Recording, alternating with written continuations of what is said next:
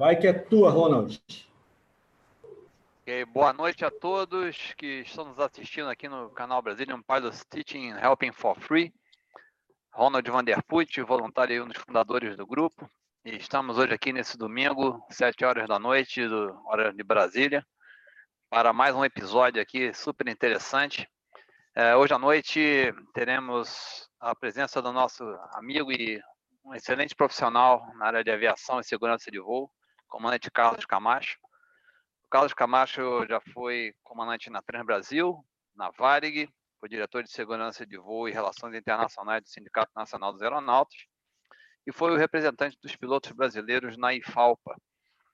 E ele hoje irá nos dar, dar compartilhar com a gente todo o seu conhecimento uh, que ele adquiriu ao, ao longo de um longo estudo desse acidente tão emblemático na história da aviação brasileira. E foi a queda a queda da aeronave. E... Tive um problema de áudio aqui, pessoal. Tá tudo certo, Ronald. Tô... Estamos te ouvindo aqui. Que foi a queda da aeronave da Varig, o voo 254, é, que se acidentou nas proximidades de São José do Xingu, no dia 3 de setembro de 1989. Temos hoje aqui também as presenças do tiozão, Rafael Santos, do Agnaldo Silveira, nosso mestre Jedi, da Fábio Cigarriga, e gostaria de dar as muitas boas-vindas ao comandante Camacho e o Brasil recebê-lo aqui nesse episódio, que eu sei que irá trazer muitas informações. É, o mais importante de hoje é que o acidente do voo 254 no Xingu, já quase fazendo 30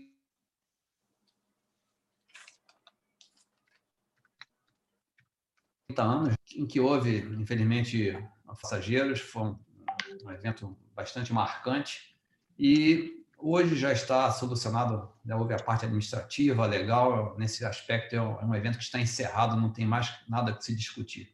Então, em respeito aos pilotos, em respeito aos familiares e às vítimas, né? o foco hoje aqui é tentar tirar mais algum ensinamento, é, ver o que a aviação e o treinamento de pilotos mudou e aprendeu com todo esse evento e tentar entender um pouco mais a fundo esse evento para quem não teve a chance de estudar a fundo como o comandante Carlos Camacho teve. Então, Camacho, muito bem-vindo, a palavra toda sua. Muito obrigado, boa noite a todos, ao pessoal do Teaching for Free e todos os que estão nos ouvindo, estão prestigiando nesse momento, em pleno domingo, né, no final do dia, mas é, já entrando à noite. Mas é um grande prazer tentar passar alguma coisa Venho realmente algum tempo estudando esse material todo, né? É, fiz uma coletânea de volumes e dados que é bastante intensa, bastante grande. Tá? E vamos ver se a gente consegue passar alguma coisa, não de novo, porque esse acidente não tem nada de novo, ele vai fazer 31 anos, né? É um acidente, um acidente bastante antigo, mas ele é sempre está sempre atualizado, porque o ser humano continua dentro das cabines de comando, continuam sendo parceiros ou não, né? e os problemas continuam existindo. Muitos deles já poderiam ter sido resolvidos com a alta tecnologia que aí está, mas ainda a gente tem acidentes aeronáuticos provocados por seres humanos e não é num percentual pequeno, é um percentual elevado. Então, é o meu trabalho, né? E participar deste fórum é um grande, realmente uma, uma grande honra, é o que todo piloto deseja, na verdade, né? Considerando que eu já não estou mais na rota, estou aposentado, né? Mas é muito obrigado pela pela oportunidade. Vamos juntos. Eu gostaria de dar do Rafael, da Fábio, e agora também a presença do comandante Ricardo Crespo, né, todos os voluntários aqui do Teaching for Free. Dá umas boas-vindas a quem está nos assistindo aí. É, temos pessoas pelo Brasil, pelo mundo afora, nos prestigiando e agradecemos muito a sua audiência. Espero que aproveitem bastante. Desculpe que eu tive uma pane aqui de comunicação, então fiquei meio perdido tentando recuperar o microfone e o áudio aqui, que eu fiquei quase sem ouvir. Uh, Rafael, seja bem-vindo. Suas palavras para o início do episódio. Boa noite, boa noite a todos, especialmente boa noite ao Camacho, amigo de longa data aí, amigo de grandes batalhas juntos.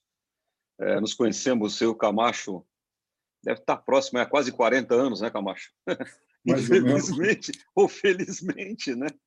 E é uma pessoa. Exato, a pessoa, o Camacho é uma pessoa de, de um conhecimento profundo e principalmente de uma integridade profunda. A gente já discordou muito, já concordou em muita coisa, mas não deixou de se gostar e principalmente se respeitar. Esse eu acho que é o exemplo maior que fica dessa live. A gente consegue conviver com o diferente de forma harmoniosa, educada, cordial e principalmente nos respeitando e tendo carinho um pelo outro, independente de achar que é verde, azul ou amarelo. E é uma obrigação nossa, do Titi for Free, como eu verbalizei ontem para o Camacho e para um outro colega nosso, dar direito a que todas as, as visões, os estudos, as posições sejam contempladas. O nosso canal é democrático, ele não visa lucro, ele visa, sim, um compromisso enorme com a verdade, compromisso esse que eu tenho certeza que o Camacho tem, e não é de hoje, é de longa data, e não é nesse caso, em outros casos também que a gente já teve junto conversando. Camacho é uma pessoa de integridade ímpar, e é uma honra para a gente poder recebê-lo aqui, Camacho. Bondade sua, meu querido. A integridade temos todos nós a partir do momento que nós temos um projeto de vida que é tentar fazer o bem, né? E esse é o grande, tem sido o grande objetivo de vocês e não deixa de ser o meu também, porque eu também, também tenho trilhado nesse caminho. Beleza. Gente, eu só entrei para fazer a abertura, deixar um abraço para o Camacho. Você a ideia da live vai ser uma live dinâmica, portanto não vão ser muitas as pessoas. Hoje está aí, o, a gente vai tentar explorar o máximo o canal, o, o Camacho, e dar chance a quem está nos assistindo participar de forma mais efetiva, esclarecendo, entendendo e buscando, é, principalmente, como o Ronald colocou muito bem, aprender alguma coisa disso. Uma boa live a todos vocês aí. Tamo junto. É nós. E hoje, pelo menos 500 na live, hein? Camachão. Legal, Rafael. Por palavras... Prazer em vê-lo, querido. por palavras tão sábias, Rafael. Tá.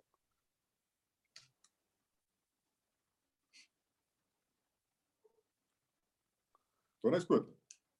É, Crespo, quer dar o ar, boas-vindas aí?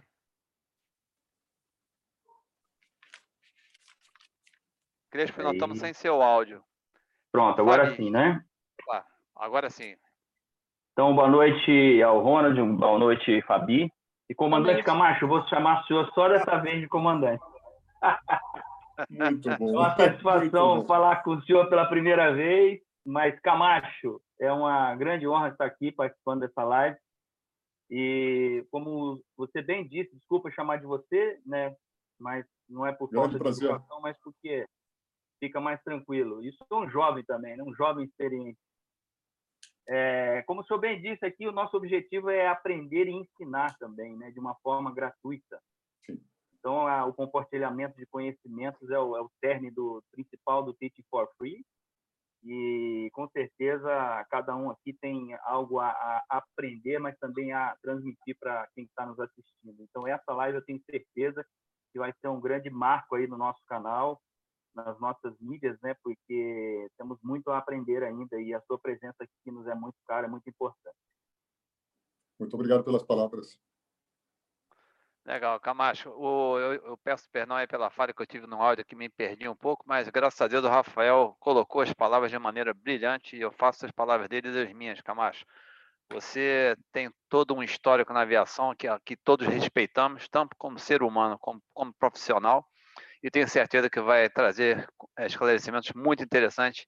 Nós temos aqui um público bastante diverso, né? Pessoal que está sempre nos assistindo, e tem gente hoje aqui na Alemanha, tem gente em Houston, tem gente pelo Brasil todo aqui, uma, a galera que tá, bate sempre ponta aqui, né? É, se eu for citar, a gente vai passar a noite inteira aqui, mas muito bem-vindo a todos e obrigado por nos prestigiarem um domingo à noite, né? Uma horazinha que podia estar tá fazendo uma coisa melhor, né? mas nós preparamos o episódio com muito carinho, né, Camacho? Eu tenho certeza, Camacho fez um mergulho fundo na documentação junto comigo. Uh, e vamos em frente, Camacho, a palavra é sua e que Deus nos ilumine nessa caminhada para que sejamos justos e perfeitos. Perfeito. Eu começaria com uma frase que eu acho que ela é interessante, muito interessante, que diz o seguinte: quanto mais suave a forma, mais potente é o conteúdo. Né? Nós não precisamos fazer ataques a ninguém, não precisamos fazer ataques é, de forma alguma, velados ou não. Tá? Mas o que a gente tem que fazer, na verdade, é passar alguma coisa, em termos de experiência, para quem está nos vendo e ainda está no, no começo, porque quem já é antigo aí sabe muito bem como a aviação anda, né? E os mais novos vão saber logo, logo, porque hoje em dia está muito fácil, basta dois acionamentos, dois inputs no teu computador, que hoje em dia já está na mão, na palma da mão, que é um celular, né? Você consegue informações incríveis, né? Então, é, dentro dessa filosofia, o conteúdo ele é muito importante, é muito importante, tá? porque se nós conseguirmos produzir uma narrativa, e essa é a grande realidade dos fatos que a gente vai tentar, tá? para passar alguma coisa. Essa é a motivação do Teaching for Free, essa é a motivação de cada um de vocês, é também a minha. Tá? Não espero mais nada da vida, exceto transmitir alguma coisa que a gente pode juntar, né? não é muito, mas é, no, de, de, forma geral a gente talvez consiga passar alguma coisa. E se no final das contas chegarmos lá na ponta deste programa, deste evento, deste episódio, e tivermos conseguido alguma coisa, como disse lá atrás no passado, um grande colega nosso, Rafael Santos, basta uma vida, uma única vida, a gente já fez alguma coisa de muito séria. Ótimo. Então, a ideia hoje, Camacho, é recriar esse voo, né? É, baseado em todos os. O Camacho teve chance, posteriormente ao acidente, de, de analisar documentações, registros de gravadores de voo e, e tem informações baseadas em, em fatos né, usados né, durante a investigação. E com a experiência dele, eu tenho certeza que ele vai trazer uma imagem bem mais completa, né? Uh, a gente teve a chance de ter o episódio com o copiloto Nelson Zilli, recentemente, e aqui dentro do espírito democrático de conhecer pontos diversos, né, nós vamos hoje, então, focar né, nessa opinião do comandante Camacho, baseado em todo o estudo que ele fez profundamente sobre os documentos. Então, Camacho, vamos lá, apertar o botão e vamos decolar. Go take off. É, na verdade, eu inicio dizendo que eu tenho muita gratidão, devo muito ao comandante Garcês, né? porque cinco anos atrás eu comecei a cercá-lo, cercá-lo, cercá-lo, até conseguir ganhar a confiança dele e até mesmo estar presente em parte da sua vida. Né? Quando ele me cedeu documentação que muito valiosa, eu pude, evidentemente, entrar um pouco mais fundo, né, fundo nessa história, nessa questão do acidente com o 254, o Varig 254, e que houve, na verdade, um enorme sucesso na operação, mas que, levando em consideração o tipo de mídia que se pratica no Brasil, que é a mídia caótica, tá? então, o que nós temos, na verdade, que no, no, no, Rio, no Rio Hudson tá? foi um ato de brilhantismo da parte do comandante Sullenberger, tá? que pousou, entre aspas, amerizou, porque quem joga um avião na água não está pousando, está ameriçando, né? e teve sucesso, foi aplaudido pela mídia, foi aplaudido por todos, etc. E tal. Mas lá a coisa funciona diferente. Lá existem heróis. Aqui no Brasil, ao contrário, né? se trabalha em função de anti-heróis. Né? E não questiono nem os depoimentos dados pelo colega de cabine do comandante Garcês, porque cada um lida com as coisas conforme lidam. Né? Cada um lida como lida. Então, fazer qualquer tipo de questionamento não vai produzir nada, não vai ajudar em nada, não vai contribuir em nada. Pelo contrário, né? vamos criar uma polêmica desnecessária, ao passo que nós poderíamos, e podemos, e vamos fazer isso, construir um episódio tá? que ele seja rico em dados e fatos, aquilo que a gente tem. Tá? Lembre-se, quem falou que eu sou profundamente conhecedor, não, ainda falta muito. Eu estou só na ponta do iceberg, né? na ponta da, da, da, da ilha de gelo, em cima, do, rodando no mar. Né? Tem muita coisa para baixo ainda que jamais chegaremos a fundo. Tá? Tenho que parabenizar o Ivan Santana, que não o conheço muito bem, mas tem um trabalho belíssimo. Ele fez um trabalho com elevado grau de profundidade, foi bom, né? nos deu muita informação. Como é muito difícil no Brasil, nós, pilotos, conseguimos informações por dentro dos veículos, ou melhor, das organizações e organismos que retêm esses documentos, é quase impossível um cara como eu, por exemplo, um profissional como eu, tá? ter é, essa empreitada bem sucedida. Bater na porta de certas organizações e pedir documentos, dificilmente eu vou receber. Né? Normalmente eu tenho que pedir por, é, com, com ofício judicial, tenho que fazer pedidos que não, não, me, não me agradam mais. Tá? Se o objetivo de todos é a segurança de voo, não tem por que nós estamos em conflito, não há necessidade disso. Mas ainda existe muito, tá? Existem muitas veleidades com, quais, com as quais a gente tem que lidar. Né? Então, dentro dessa ótica, como eu disse, que quanto mais suave a forma, mais potente é o conteúdo. Se eu sair dessa linha, eu peço encarecidamente que vocês batam do lado e me tragam para o eixo de novo. Porque não se esqueçam, eu sou descendente de espanhol e basco, e essa raça não é muito fácil. Tranquilo. Você citou o Ivan Santana, o pessoal está acompanhando aqui pelos comentários, deixar bem claro, é o livro chamado Caixa Preta, que fala sobre três acidentes, entre eles o Varig 254. É uma ótima leitura Você, como comentou comigo também, a, a Rita, né, uma das comissárias, escreveu um outro livro que também tem informações bem interessantes sobre o relato do pós-acidente.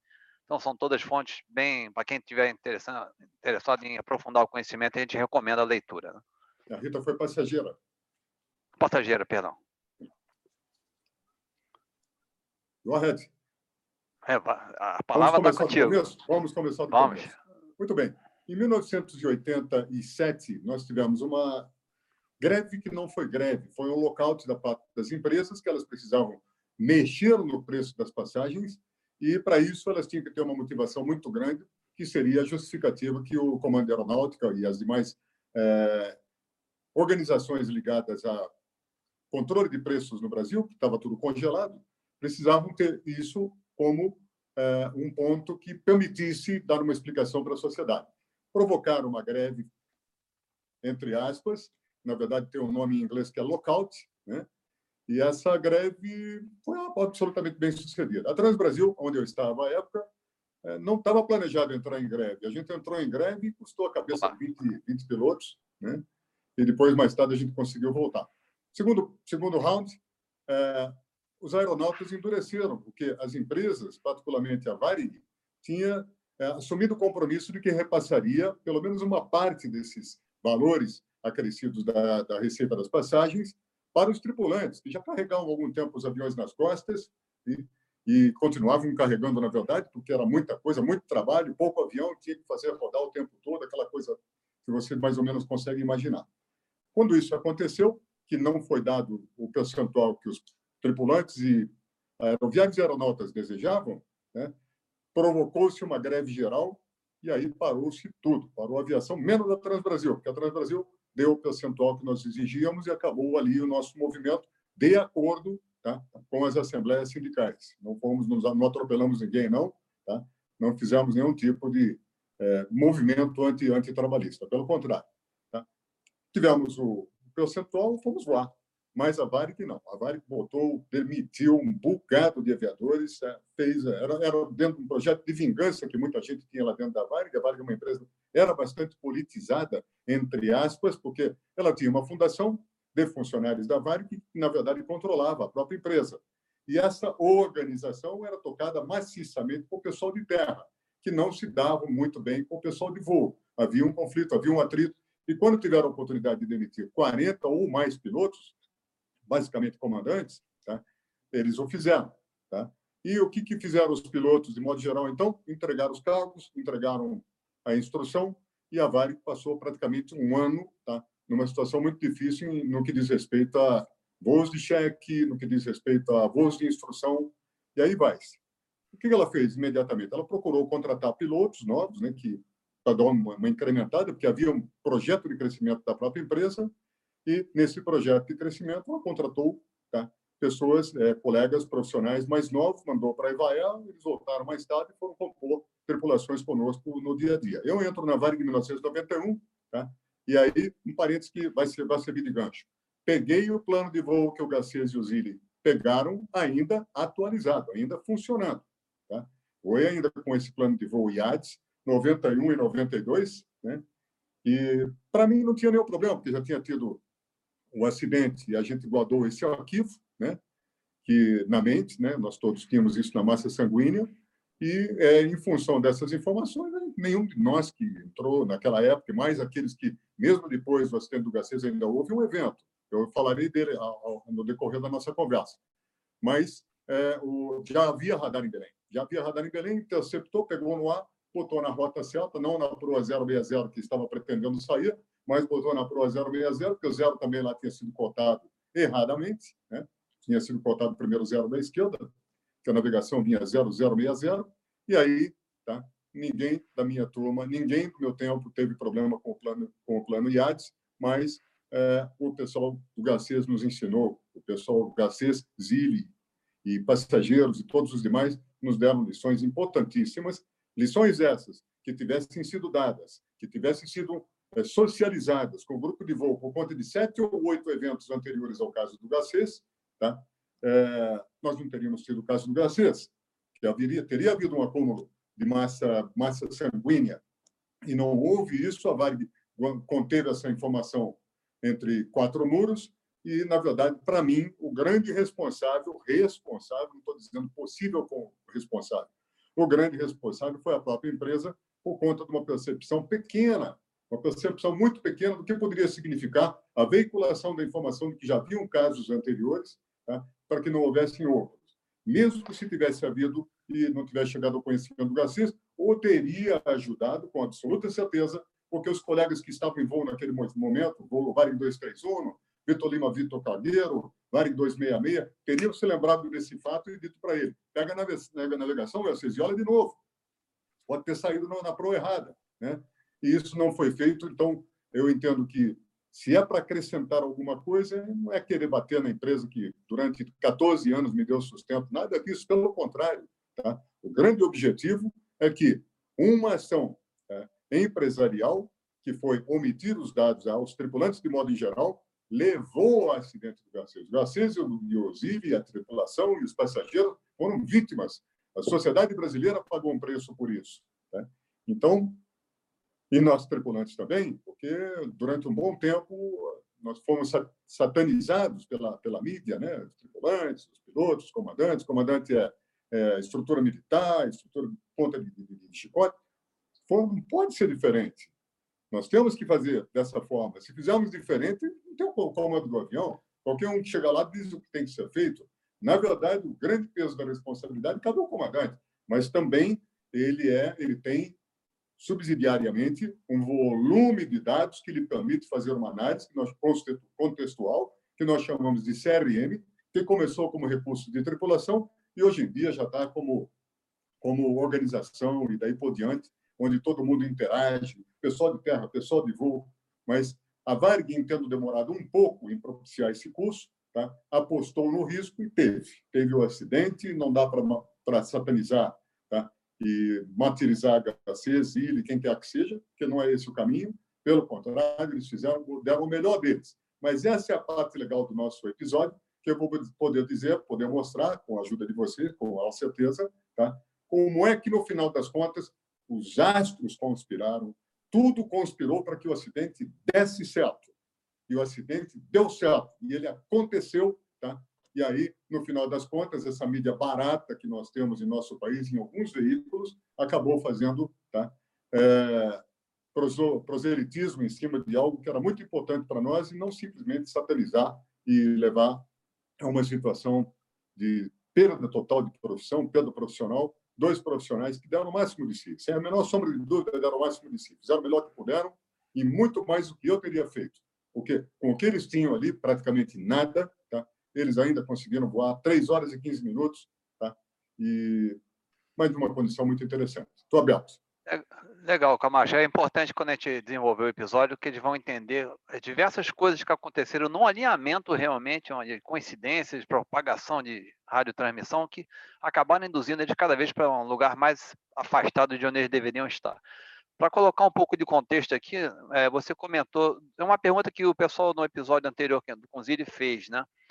Uh, primeiro, esse episódio que você contou do voo que saiu no rumo 060 foi justamente depois do acidente do Garcês, uh, do voo 254, em que, com o mesmo plano de voo ainda, em que aparecia 006, que seria o curso correto de Belém para Cayenne, o curso ainda aparecia 006.0 e a tripulação interpretou como 060, saiu na direção meio nordeste, foi pego pelo radar de Belém, corrigiram, acertaram o rumo 006 e chegaram ao seu destino com segurança. Então, é, esse erro ainda persistia. Ah, uma pergunta que fizeram no episódio anterior, que eu gostaria que você fizesse uma consideração, você comentou como a, a, a Varig compartimentalizou a informação naquele momento, e todo mundo perguntou, poxa, mas se tantas pessoas já tinham errado, aparentemente oito tripulações tinham cometido esse erro, né? até aconteceu o acidente 254, e depois voltou a acontecer nesse voo uh, Belém-Cayenne, né? Como é que não, não existia um sistema de relatório de segurança ou de troca de informação entre as tripulações que o pessoal internamente ou através do relatório tivesse alertado as outras tripulações para que isso não voltasse a ocorrer, né? Foi uma das perguntas que foi, foi repetida bastante no episódio anterior. O que, que você poderia falar sobre isso, Camacho? A minha percepção de alguém que não nasceu variano, né? Eu cheguei na Varig, eu já tinha bastante experiência, acho que tinha bastante experiência, né? E a Varig nos contratou exatamente por conta disso, para darmos instrução, porque o projeto da Varig de crescimento para a virada do século era soberbo, era muito grande, era muito bom. Tá? Então, o que eu tenho a dizer é o seguinte: se tinha algum departamento que cuidasse disso, que é o Departamento de Segurança de Voo, é, se existiam pessoas focadas nisso, não tiveram força suficiente para fazer com que essa informação viesse a público, pelo menos o público-alvo, que era o grupo de voo da Varig, porque os demais grupos profissionais, VASP, Transbrasil e companhias limitadas, tá, ou ilimitadas, não tinham esse plano de voo, não apostaram nessa. Né? Então, quem operava esse plano IADS foi somente a Varig. A Varig operou o plano, o plano de voo IADS, né? e com ele foi até o acidente do Garcês, e dois anos, ou dois anos e pouco depois do acidente do Garcês, ainda esse plano continuava, porque eu me lembro muito bem, fazendo com os alunos que, que davam o privilégio, me davam o privilégio de acompanhar, tá? para que é, tomasse um cuidado enorme, porque você falou em ponto, mas não tinha ponto, era 0, 0, 6, 0. Se tivesse o ponto, estava é, resolvido o problema. Né? É, então, é, a impressão era tão ruim, né? além da impressão do plano ser muito ruim, né?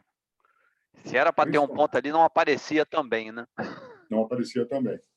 Então, é, esse plano IADES, né, que é a Inteligência Artificial de Dados e Sistemas da época, né, eu fico perguntando onde é que estava a inteligência desse plano, né? Se apesar de alertar da companhia, tinha o setor de segurança e ficou sabendo dos oito casos anteriores, e ficou sabendo dos oito casos anteriores, sete ou oito há controvérsias, mas com absoluta certeza, sete foram, né? E depois do acidente, mais um, tá? e só não, não, não foi adiante, porque já tinham colocado o radar? De controle de área, de mapeamento em Belém, e o voo foi pego ainda é, nos momentos iniciais e a tripulação corrigiu e aquela coisa toda. E foi quando tá, é, o controlador desse voo, o controlador radar, fez um relatório pesado que chegou na mão tá, do, do, do, brigadeiro, brigadeiro do ar, que era o chefe do ministro da Aeronáutica, né? e aí o brigadeiro foi para cima da VAG através do, do CENIP. Agora não é mais sugestão, não, agora não é mais recomendação, não. Tem que mudar o plano. Aí a VAG começou tá, a soltar documento, porque dois dias após o acidente, a, a Varig já soltou uma, uma nota dizendo que era para observar o magnético pulso, pulso magnético, etc. E tal, papá. Dois dias. Né? E durante o depoimento do diretor de operações da Polícia Federal, eles crucificaram os tripulantes, dizendo que tinha sido uma falha deles e que não tinha nenhuma informação, que aconteceu bem depois de dois dias, que já tinham refeito, tá? praticamente refeito a questão de observação do plano de voo pelos tripulantes, não mexeram no plano, mas soltaram uma espécie de notão, uma informação, um boletim, para que os tripulantes tomassem, tomassem os devidos cuidados para que não acontecesse de novo. Mas no seu depoimento, o diretor de operações, evitarei nomes, o diretor de operações depôs contra os tripulantes, dizendo que eles tinham sido os grandes responsáveis, e isso foi se arrastando durante todo o processo, e no final das contas bateu na mesa do juiz, tá? que realmente baixou a sentença e essa sentença foi dura e dolorida para tanto para um como para o outro. E aí há um entendimento complexo nisso. O copiloto deve pagar o mesmo preço que o comandante por conta de um acidente havido? É, a lei entendeu que sim. A lei entendeu que sim, tá? e que a, a responsabilidade do copiloto ela é tão grande quanto a do comandante, porque ele é o segundo em comando e ele pode obstar. E aliás, se os copilotos que estiverem ouvindo aí entenderem exatamente o que eu pretendo dizer, se eu conseguir dizer de forma adequada. Tá? Os copilotos eles podem obstar uma situação de alto risco e de potencial de dano, tá? chamando o comandante, mostrando para ele, olha aqui, ó, você não está vendo a carta, a carta está aqui, etc. E tal, papá. Vamos mudar isso aí. Muitos copilotos, no meu caso, então, inclusive, tá? Colocaram o voo que estava indo por uma zona de risco fora dela. Camacho, é por aí mesmo que a gente vai? Não, não é por aí que a gente vai, porque você alertou, vamos sair disso. Algumas vezes era só para ver o comportamento, tá? mas a grande parte das vezes eu fui corrigido e sem o menor problema, saí de lá agradecendo. E quando eu digo, por favor, não me chame de, de comandante, porque quando eu fazia o meu briefing com a tripulação, o primeiro ponto é: os meus amigos me chamam de Camacho, vocês escolham. E aí, sim, sempre tinha uma tripulação do meu lado, avisando tudo, alertando tudo, porque a Transbrasil foi a primeira empresa, e eu estava nela, a primeira empresa na América do Sul e América Latina a promover o curso de CRM. Tá? Quando nós assumimos a Associação de Pilotos da Transbrasil, nós mandamos dois comandantes, um deles inteligentíssimo, está lá na Arábia hoje, voando para a família, família real, inteligentíssimo, comandante Ramiro Abdala Lima Passos. Ele chegou à mesa, Camacho, eu tenho um projeto para nós, e, e vendeu o curso de CRM, tinha tido uma sobra de dinheiro de uma festa grande que nós tínhamos dado, tá? E aí eles foram para os Estados Unidos, vieram com, com o CRM pronto e nós começamos a multiplicar isso aqui no Brasil, dentro da Transbrasil, e foi muito bom. Porque a Transbrasil era uma companhia sui generis. Tudo era muito democrático, tudo era muito fácil. Mas quando tinha que enveredar para o fechamento, enveredava para o fechamento e aí a coisa tinha que funcionar como tinha que funcionar. Porque grande parte, grande parte do pessoal Transbrasil era oriundo da FAB. Tá? Por um lado bom, por outro lado discutível. Mas eu entendo o lado bom da coisa, porque eles trouxeram uma experiência, uma vivência militar com a facilidade que uma organização civil que não tem o, a dureza do regime militar propiciava e facilitava, e os nossos relacionamentos eram muito bons. Transbiana, Transbrasil foi um grande prazer. Na Varig foi um prazer. Legal. É, esse, esse episódio, então, da aeronáutica levar esse relatório do controlador de tráfego de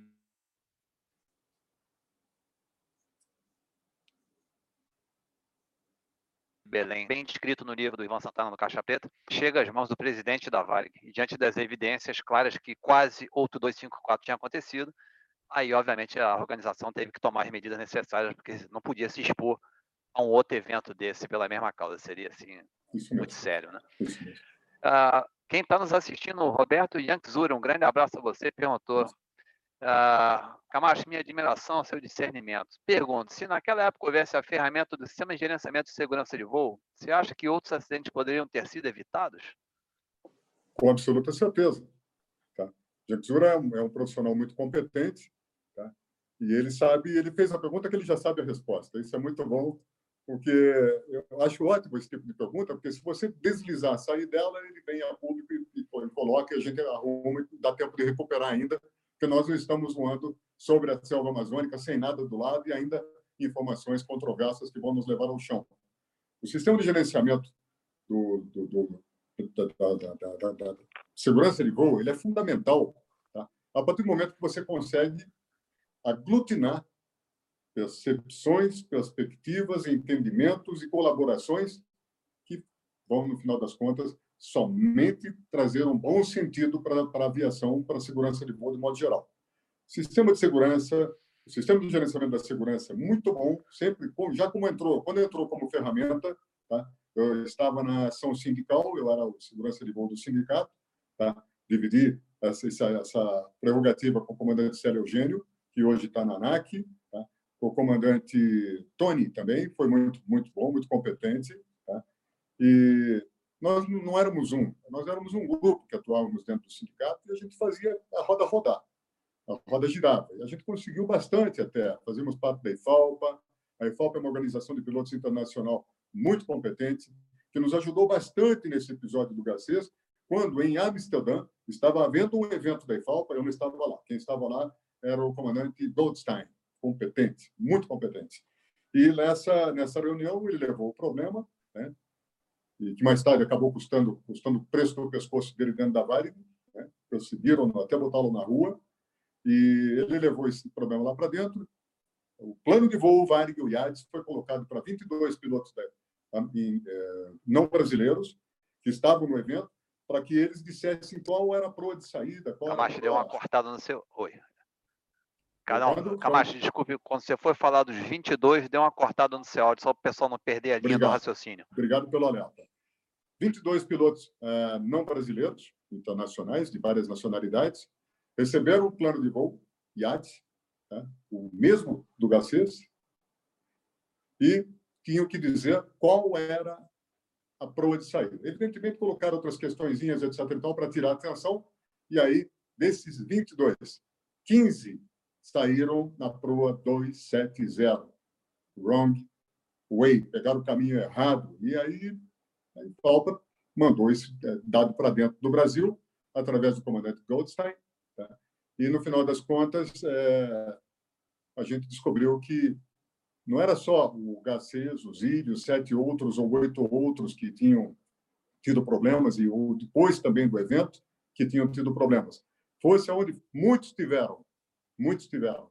mas não relataram. Tá?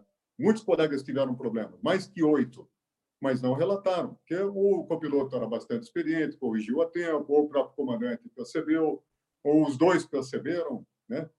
O que tem que entender é que, dentro de uma cabine de comando, enquanto não tiver aí avião sem piloto, dois pilotos na cabine de comando são extremamente importantes, porque se bastasse um, teria um só. Não tenha dúvidas que os patrões, os proprietários, os donos de empresa cotariam um piloto. Tá? Lá atrás, no passado, nos voos internacionais, chegávamos a voar até em cinco dentro de uma cabine de comando.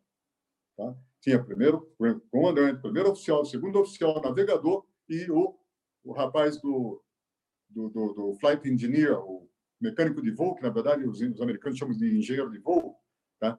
e que esses cinco na cabine faziam o avião atravessar o oceano, logo no começo da aviação, e já não era mais arco e flecha, mas era uma aviação tecno, tecnologicamente mais elaborada, mas ainda em processos iniciais.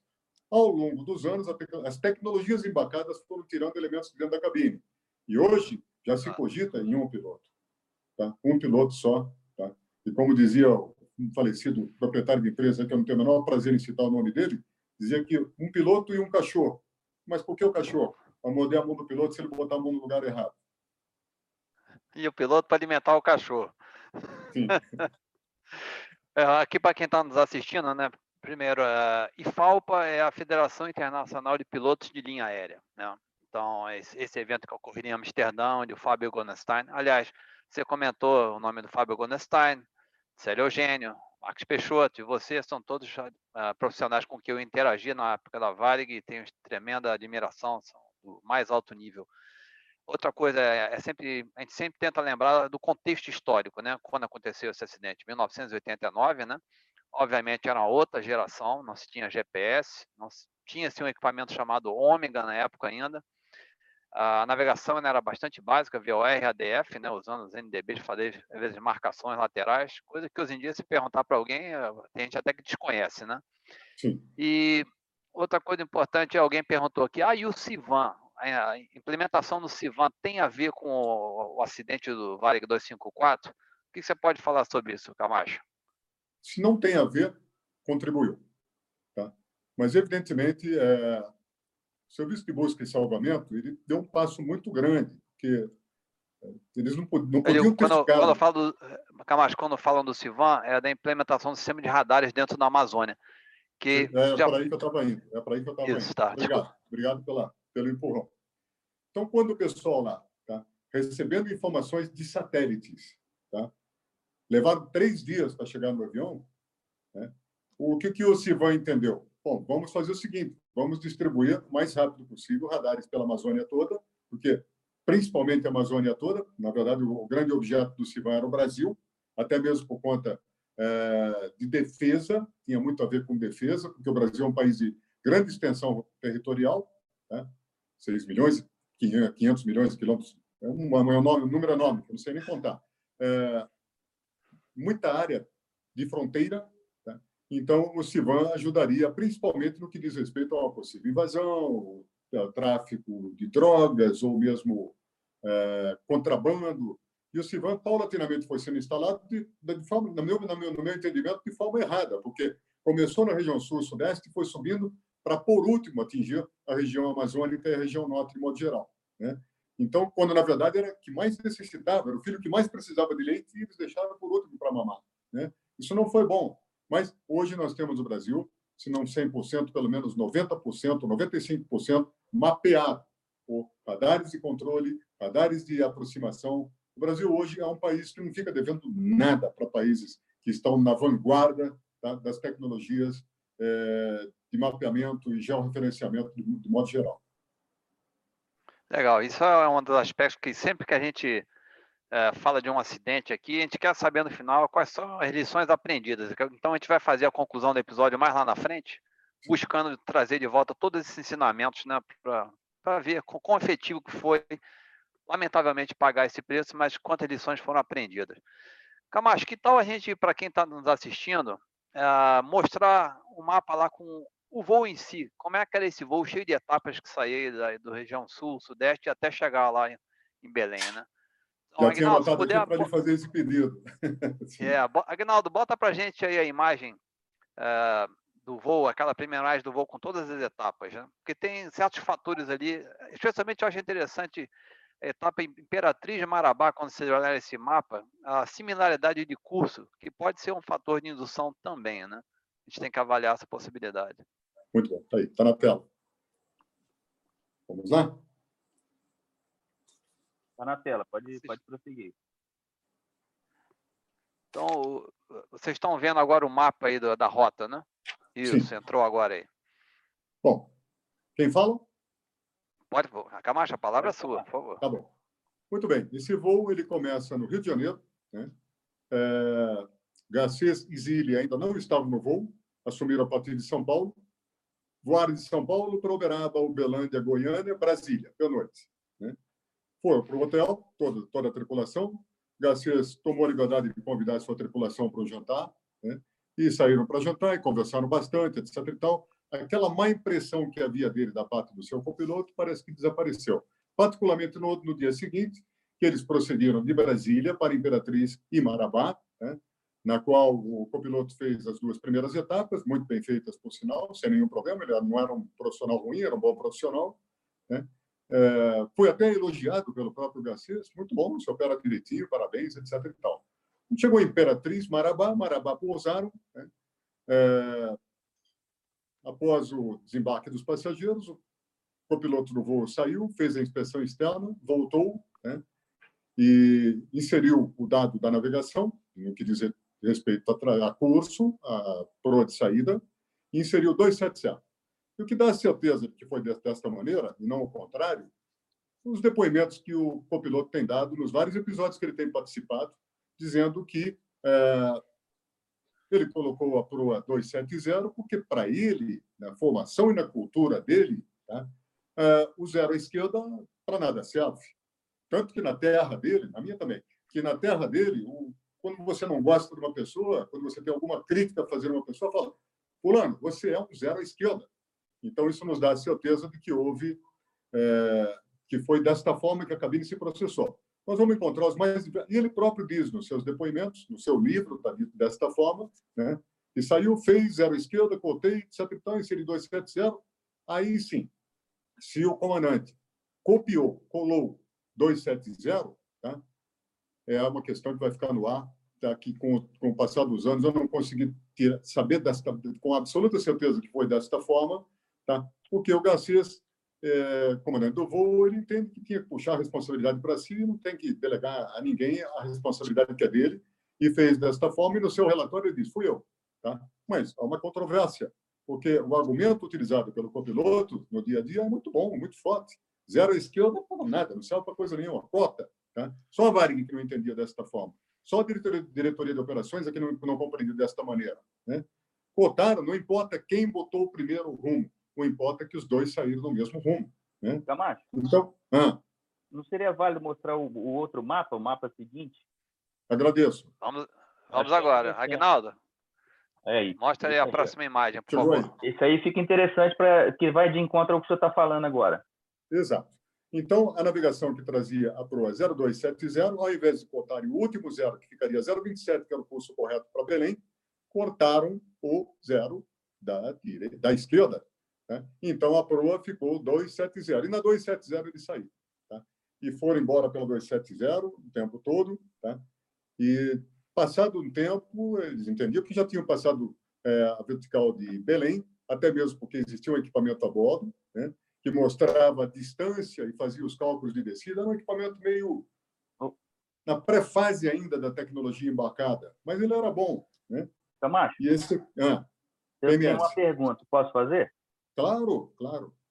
É, é, eu, eu, gostaria de falar porque justamente é sobre o que você está falando exatamente nesse momento. O, a gente sabe que antigamente era, era diferente, os equipamentos embarcados eram outros, o sistema de tráfego aéreo era diferente, né? o CRM era, era incipiente, era iniciante, né?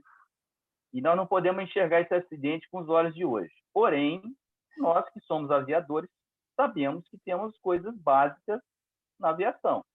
Por exemplo, eu sei que o Sol se põe no oeste. E aquela decolagem foi próximo do pôr do Sol. Então, como é que eu sei que, na minha cabeça, na minha, no meu voo mental, eu, eu de Marabá para Belém, eu tenho que pegar a proa para o setor norte? Como é que eu vou voar na proa do sol?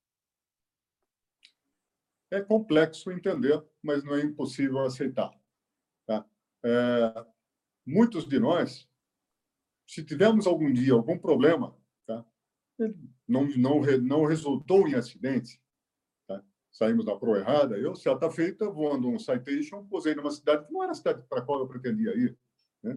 Quando eu estou correndo na pista após o pouso, eu vi que não era a cidade, ainda deu tempo de completar a potência, arrebentei e segui adiante para São José do Rio Preto. Né? Mas ninguém ficou sabendo disso, porque eu também não falei para ninguém. A época não interessava para ninguém, somente para mim. Então, eu fiz um toque remetida para treinamento, né? E quando os passageiros me perguntaram, eu fiquei numa dúvida cruel: digo a verdade para eles ou não? Eu preferi dizer a verdade, tá? Eu me enganei de cidade, mas eu já arrumei, já corrigi. O rapaz que tá, com quem eu estou voando já fez os cálculos, os cálculos tá, era praticamente no alinhamento, né?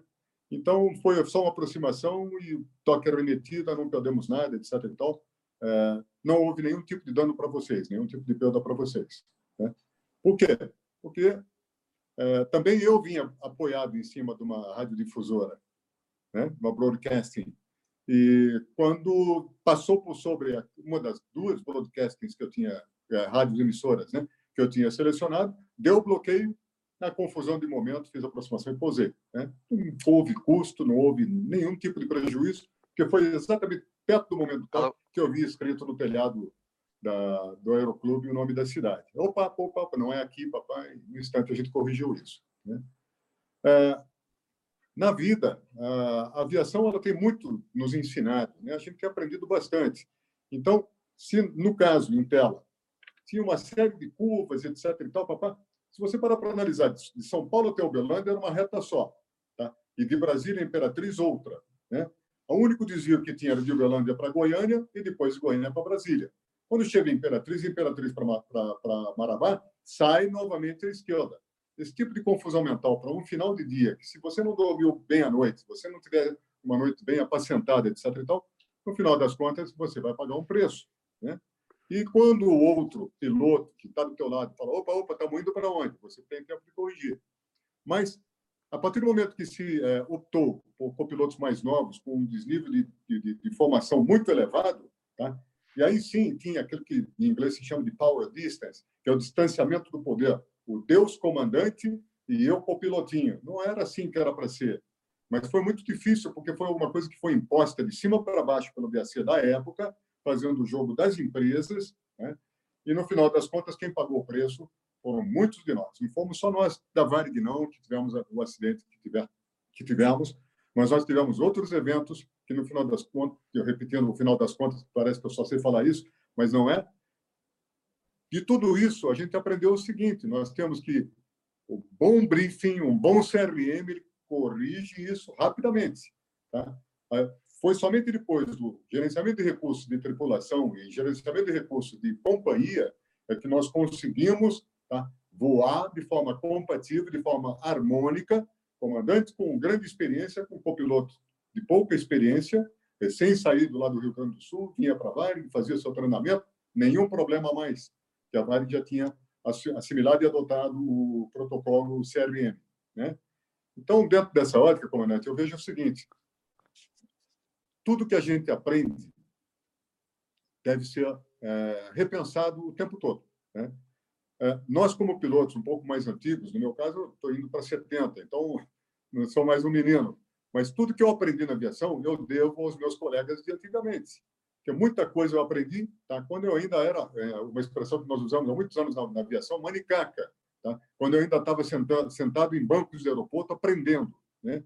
ouvindo todos os assuntos, tentando entender todas as conversas para poder, um dia na minha vida, fazer uso daquilo, e muitas vezes eu fiz. Né? Então, as empresas aéreas foram paulatinamente se regrando, trazendo para o eixo, né? e hoje em dia eu posso dizer com absoluta certeza que um garoto senta, modo de dizer o garoto no bom sentido, não é pejorativo, senta na sua direita, tá? com pouca experiência e faz tão bem ou melhor que cada um de nós, porque ele está sendo, foi treinado para isso, no simulador foi paulatinamente treinado, treinado, treinado a exaustão, e quando ele vem para o voo, ele traz um conjunto da obra que só vai ajudar a cada um de nós no dia, no dia a dia da aviação. Camacho, é, agora então que a gente decolou lá de Marabá e determinou que foi saiu numa direção 270 errada, né? A gente tem um plano de voo. Você tem à mão aí uma cópia do plano de voo, por acaso? Que a imagem que a gente tem não está das melhores definições. A gente pode mostrar ela, mas se tiver fácil aí, se quiser. Tá fácil. Colocar aqui um ponto que é bem interessante, que é a, aquela pergunta sobre se a tripulação chegou a identificar o voo e voltar. Então, primeiro vamos dar uma olhada rápida no plano de voo. Se você puder fazer Sim. essa gentileza. Na verdade, o plano que eu tenho não é o plano da rota, tá? Mas é, quando eles, pelo plano de voo, tá? Que tem as, os quatro dígitos, né? Eles, ao invés de cotarem o zero da esquerda, cotaram o zero, desculpe, cotar o zero da direita, que é o decimal. Olha aí, ó, olha o erro. Percebeu? Cotar o zero da esquerda. É. Então, eles saíram na proa 027 e não na proa 270. Agnaldo plotou. Eu acho que o Agnaldo está colocando a, a, imagem original aí do plano tirado Esse, da investigação. Excelente. Esse, tá excelente. Lá. Então você vê que a, a impressão era de uma qualidade ruim e não tinha ponto decimal de maneira nenhuma, né? Não. Se der, se der uma ampliada, quem estiver em casa consegue fazer isso na tela, na, no que está circundado. No que está circundado, se você ampliar, você vai ver lá 0270. Tá? E a setinha mostrando onde está circundado. Esse era, essa era a grande pegadinha do plano de voo, que era para ser 0,27.0. A economia de um ponto por parte da empresa, por parte de quem elaborou esse plano IAD, tá? foi uma economia horrível, porque no final das contas gerou oito incidentes, um acidente, mais um incidente depois do acidente, e fora aqueles que não foram registrados, que não vieram, vieram a público. Né? Obrigado, obrigado, Aguinaldo. Então, dentro dessa perspectiva, tá? Quando uma empresa institui um documento, esse documento ele tem que ser, antes de ser disponibilizado para o grupo de modo geral, principalmente quando ele pode gerar algum tipo de equívoco, tá? ele tem que ser discutido a exaustão na mesa. É na mesa que a gente discute toda e qualquer probabilidade ou possibilidade. Tá? Infelizmente, a Varig da época era uma Varig que é, as ordens eram de cima para baixo, a maior parte acatava e acolhia e não tinha discussão. Né? Com, com o advento do CRM, a gente conseguiu sair desse buraco negro. Saindo como saíram na proa 027, na, na proa 270, tá? o que, que aconteceu? Era a crença, a crença que, se, que prevalecia. Né? E o detalhe interessante é o seguinte: era uma navegação para os dois, era um plano de voo para os dois, os dois pilotos. Esse plano de voo ficava passeando de uma mão para outra. Né? Depois, com o tempo, eles foram aumentando para dois planos de voo, mas eu acredito que foi depois do acidente, não antes.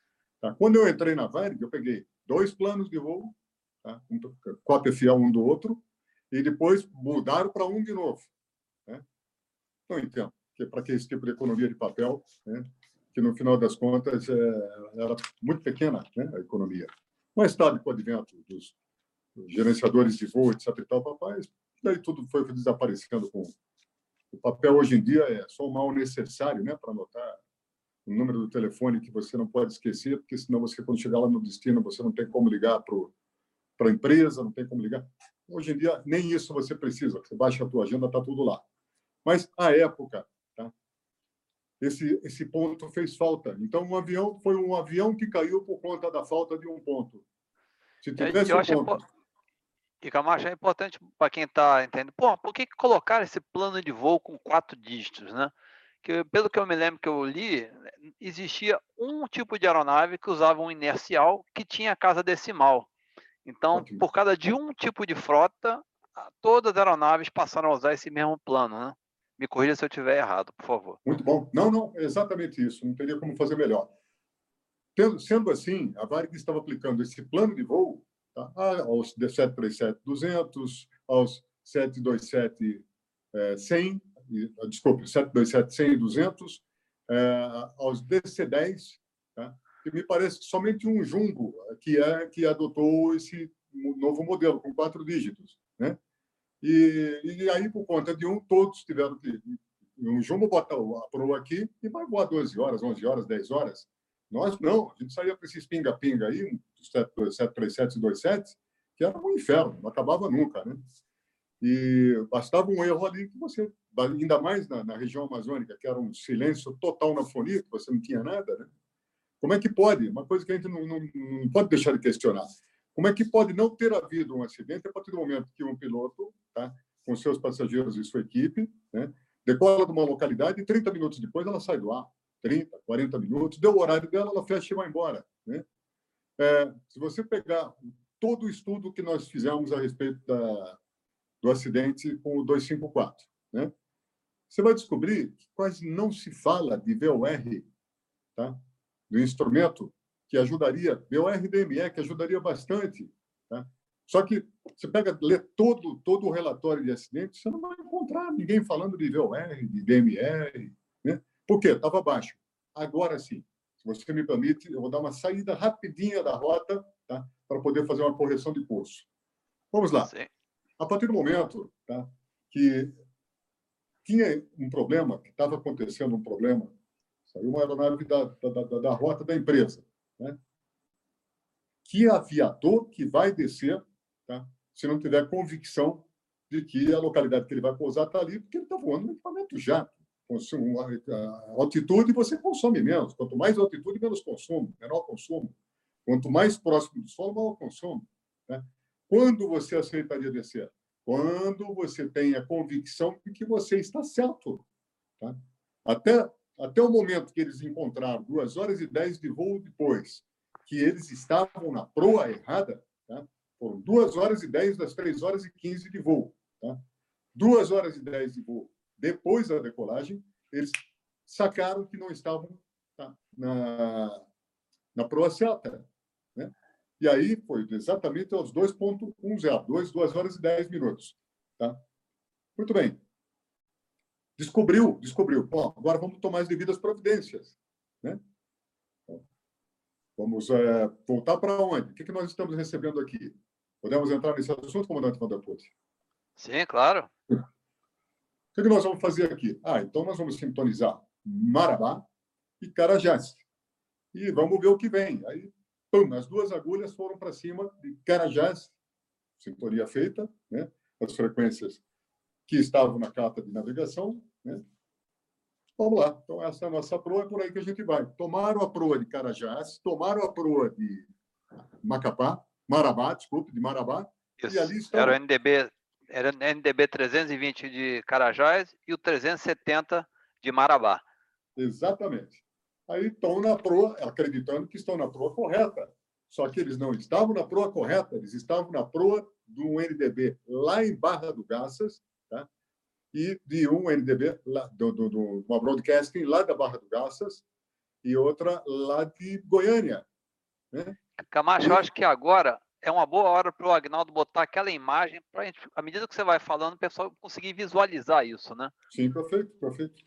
Então, Agnaldo, se puder botar aquela reconstrução da trajetória do voo 254, aquela última imagem que eu te passei, por favor, que é, é importante, né, Camacho? É, é, é. Um, é, quem te falou... Eu estou tentando acelerar para deixar, deixar espaço para o pessoal perguntar o que quiser e a gente vai tentar Tranquilo. responder.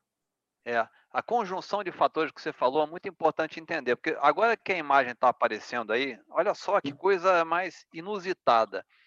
Quando a tripulação é, sintonizou Carajás 320 e Marabá 370, os NDBs, que estavam a cerca de 600 quilômetros da posição da aeronave naquele momento, os rádios, na realidade, sintonizaram Barra do Garças, que era a mesma frequência 320, e Goiânia, também a mesma frequência de Marabá 370, que estava a 1.300 quilômetros de distância. Ou seja, a probabilidade disso acontecer era mínima, mas em condição de propagação da atmosfera naquele dia, criaram uma armadilha adicional que veio a confundir a tripulação, né, Camacho? Muito bom, exatamente isso. Nada como ajuda de profissionais. Foi isso que aconteceu. Tá? Eles seguiram o caminho deles, voltando, eles estavam voltando. Pode ver aí que você tem exatamente a recíproca, 180 graus, eles saíram, estavam voando a 270, saíram a 90. Então, eles estavam voltando para Marabá, mas ainda assim, tá? no primeiro momento, eles acreditavam que estavam voltando para Belém. Né? E quando realmente eles começaram a receber sinais fortes de que eles entendiam ser Carajás, né? e, e que não era Carajás, e Marabá, e que não era Marabá? Eles derivaram de proa, saíram e foram para o sul, que é onde estava lá, tá? Marabai e. Desculpe-me. Onde estava, na verdade, é... Goiânia e Barra do Garças. Né? Então, essa confusão à vida, né? com a frequência errada, para todos os efeitos, eles tinham tomado a prova certa. Eles estavam indo para onde tinham que ir. Aciona Carajás, que a gente vai pousar lá, papai, daria tempo, eles entendiam que sim. Também ninguém contou para eles que o, o NDB de Carajás estava inoperante há mais de ano. Né? Tanto que quando eles disseram que estavam na proa do NDB de Carajás, o controlador tomou um susto. Como estão na, na proa de Carajás? Tá? Se Carajás está inoperante, não tem, não tem NDB, né? que é o rádio de aproximação. Né? E aí começou aquele, aquele problema sério dentro do próprio órgão de controle de tráfego aéreo para poder entender o que estava acontecendo com o avião que estava até aquele momento perdido no espaço. Né? Só que o controle, o próprio controle de tráfego aéreo de Belém, não tinha essa informação de que havia um sinal forte vindo do sul, tá? de Goiânia e Barra do Garça. Né? Eu nunca sei se é Barra do Garça ou Barra do Garças, mas de Goiânia e Barra do Garça e, no final das contas, acabou levando-os para mais longe ainda de onde eles deveriam estar. Né? E quando eles foram se afastando, se afastando, se afastando, foram perdendo a esperança de fazer um pouso bem sucedido numa localidade minimamente iluminada, porque deu tempo de acender o balizamento de, de Carajás. Houve tempo para isso. Eles teriam, se estivessem próximo, tá? eles teriam conseguido pousar em Carajás, que está logo acima da letra P de Pará. Né? mas eles tinham se desviado por conta de uma informação, essa característica da ionosfera, que no final, no final das contas era uma, uma cava atmosférica, porque as condições atmosféricas de propagação de ondas eletromagnéticas naquela ocasião contribuíram para que os ADF do Papapá Vitor Mike Kilo acabassem por captar os sinais da estação ao sul, e não as de Belém, e menos ainda as de Carajás, e menos ainda as de Marabá, porque também estavam ah, bypassadas as informações de, de Marabá. Né? Voando baixo, como estavam, a menor chance, não havia a menor chance de sintonizar e conseguir o sinal tá? dos VOR da, da região, que são equipamentos de maior precisão que os ADF. Tá? O fato de terem baixado, na minha opinião, acreditando que estavam próximos, né, é, foi um grande equívoco. Esse foi o grande equívoco. Mas eu também já tive crenças que me levaram a situações que, no final das contas, eu digo: opa, mas eu tive a oportunidade de sair delas. Eu não estava na região cega do, do, do, Brasil. Eles estavam. Eles foram contemplados pela loteria do azar. Eu não fui. Outros tantos não e foram. E Camacho, é importante colocar também, né, para fechar esse contexto aí do alinhamento dos astros de uma maneira negativa, né? É, quem lembra o livro do Ivan Santana, Caixa Preta, coloca muito bem isso. É, mas, poxa, os caras não tentaram fazer um cross-check e realmente houve a tentativa de sintonizar uma broadcast, né, uma rádio normal de transmissão, né, e naquele dia, naquele horário, aconteceu o famoso voo do jogo do Brasil com o Chile, em que houve um torcedor que disparou um foguete, foi cair em cima do goleiro Rojas, né, o goleiro chileno, que fez uma cena que acabou resultando na eliminação do Chile, até a, o Chile foi banido da Copa do Mundo seguinte. E, e, e você sabe que as rádios broadcast, né, elas são obrigadas a intervalos de 10 minutos a divulgarem o nome da cidade, de onde é a rádio. Aqui é a Rádio JB do Rio de Janeiro e por aí vai, né? Justamente essas duas estações que eles conseguiram sintonizar para tentar fazer um cross-check daquelas marcações e confirmar que está indo na, na direção certa, estavam todo mundo, obviamente, excitado com aquela confusão do jogo e não seguiram o procedimento padrão de divulgar o nome da cidade dentro da sua transmissão e isso também criou mais uma armadilha que ajudou a piorar a situação. Houve no livro a citação que, em algum momento, eles ouviram um sinal de código Morse dos NDBs, é, que era, seria a, última chance de corrigir se e detectar que não era a estação que eles estavam esperando. Mas daí entra aquela questão da visão de túnel. A hora, como você falou, a hora que você achou uma, duas marcações, estão indo na mesma direção, e você começou a, dentro daquela situação complexa que você estava, achar uma saída, você começa a acreditar que aquilo é correto.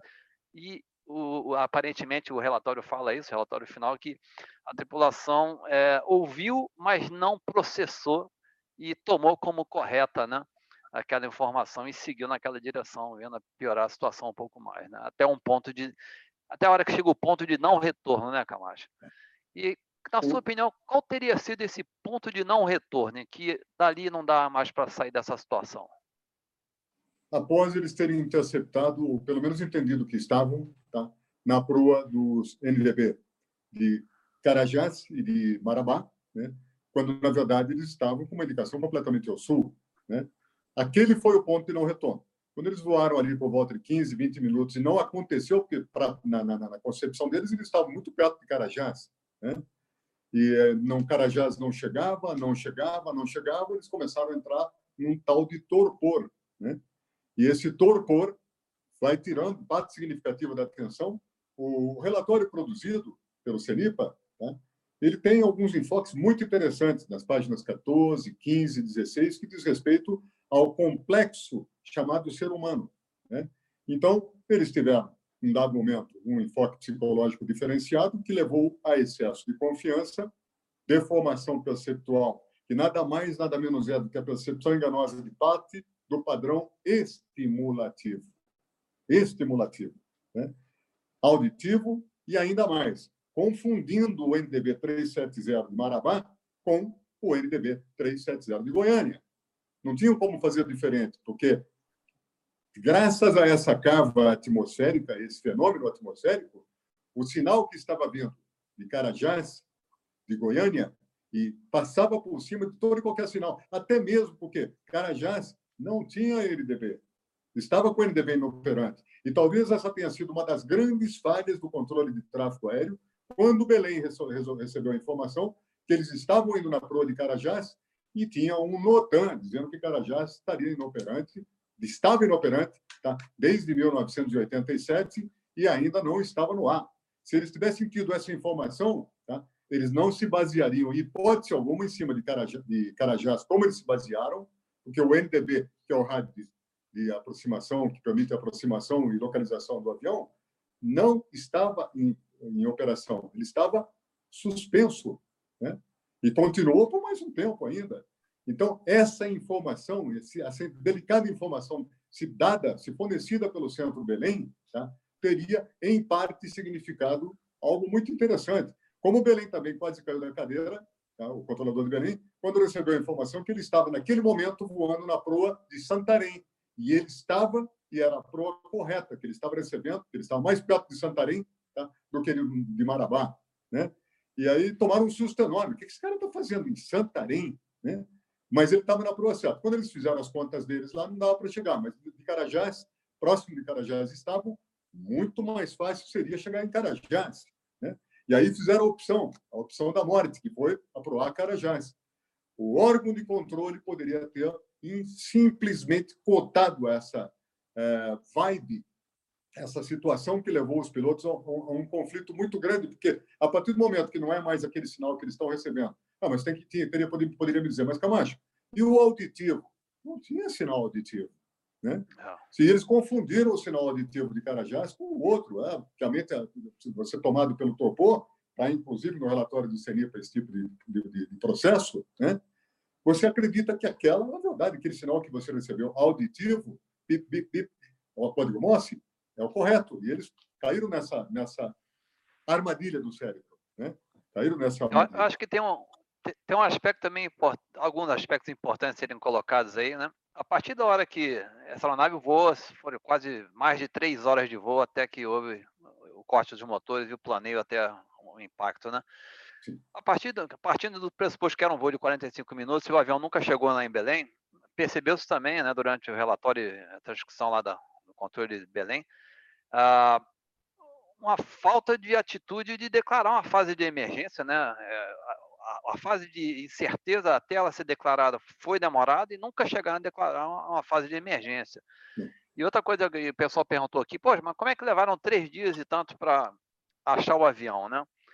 Na realidade, né, é, o avião tinha um rádio impacto que foi acionado com impacto e o segundo uh, transmissor de emergência foi acionado pelo sobrevivente. As, as posições foram identificadas pelo sistema de monitoramento de satélite, só que houve aquele outro fator humano que foi quem pegou esse sinal e olhou e viu que estava tão fora da rota, assumiu, né, assumiu que aquilo não poderia ser o sinal do Varig 254, pelo inusitado da situação. Quando, na realidade, houve uma série de informações que diziam que alguma coisa estava muito errada. Então, a partir dessa hora, quem estava coordenando esse processo de busca tinha que ter parado. Peraí, vamos avaliar toda e qualquer hipótese possível ou até impossível. Você não pode assumir nada numa hora dessa, né? Mas claro que a gente percebe, hoje é fácil falar isso, mas havia também, né? Infelizmente, numa hora dessa acontece de tudo, né? Inclusive, tem aqueles palhaços que vão ligar para a autoridade para passar um trote, né? É, então, a autoridade tinha que ter um cuidado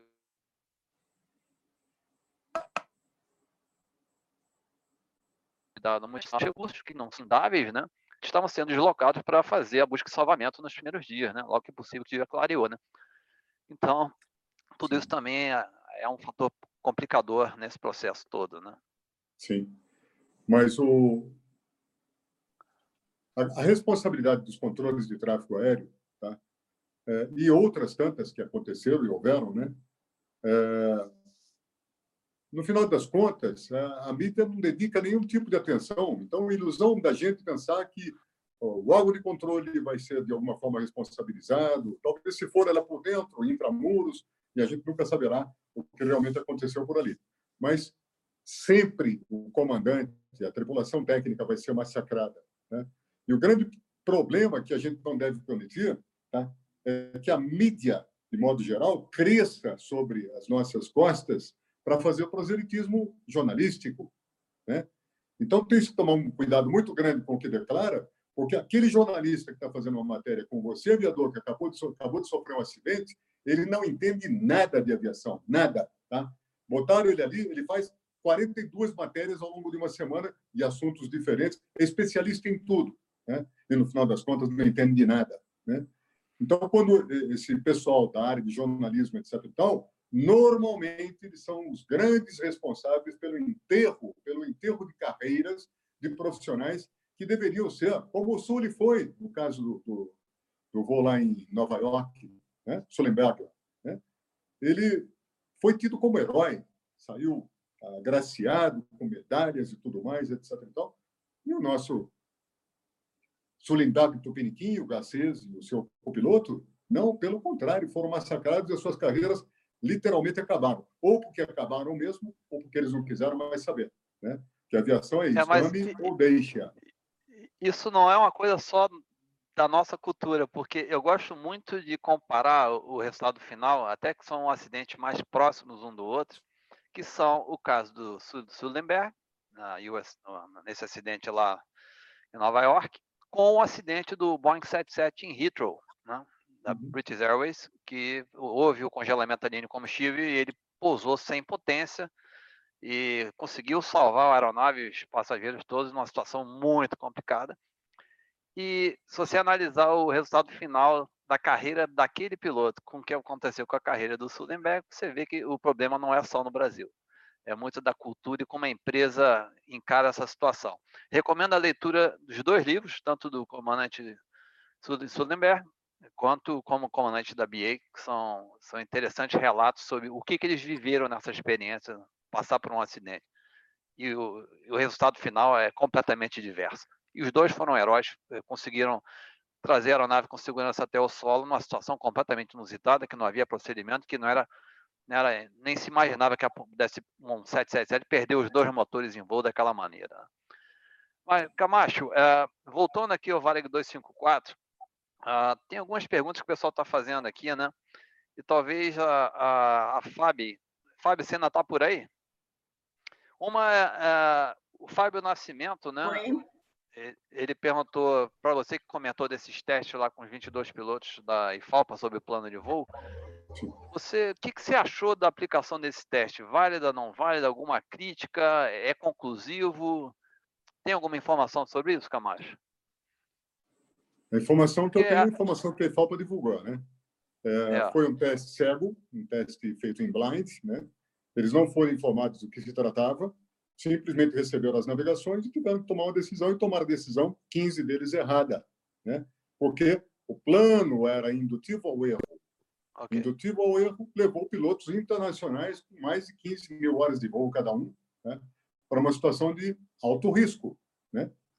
Evidentemente, se você está numa zona controlada, etc. e tal, como foi o caso de Belém mais tarde, depois do acidente com, com o avião do Garcês, né, o Vitor Mike é, o radar no instante pegou o comandante, inclusive amigo nosso. Comandante, senhor está no caminho errado, aí é 006 e não 060, só está se afastando, ciente tomando a proa. O bom desse evento é que gerou um relatório que foi bater na mesa do ministro.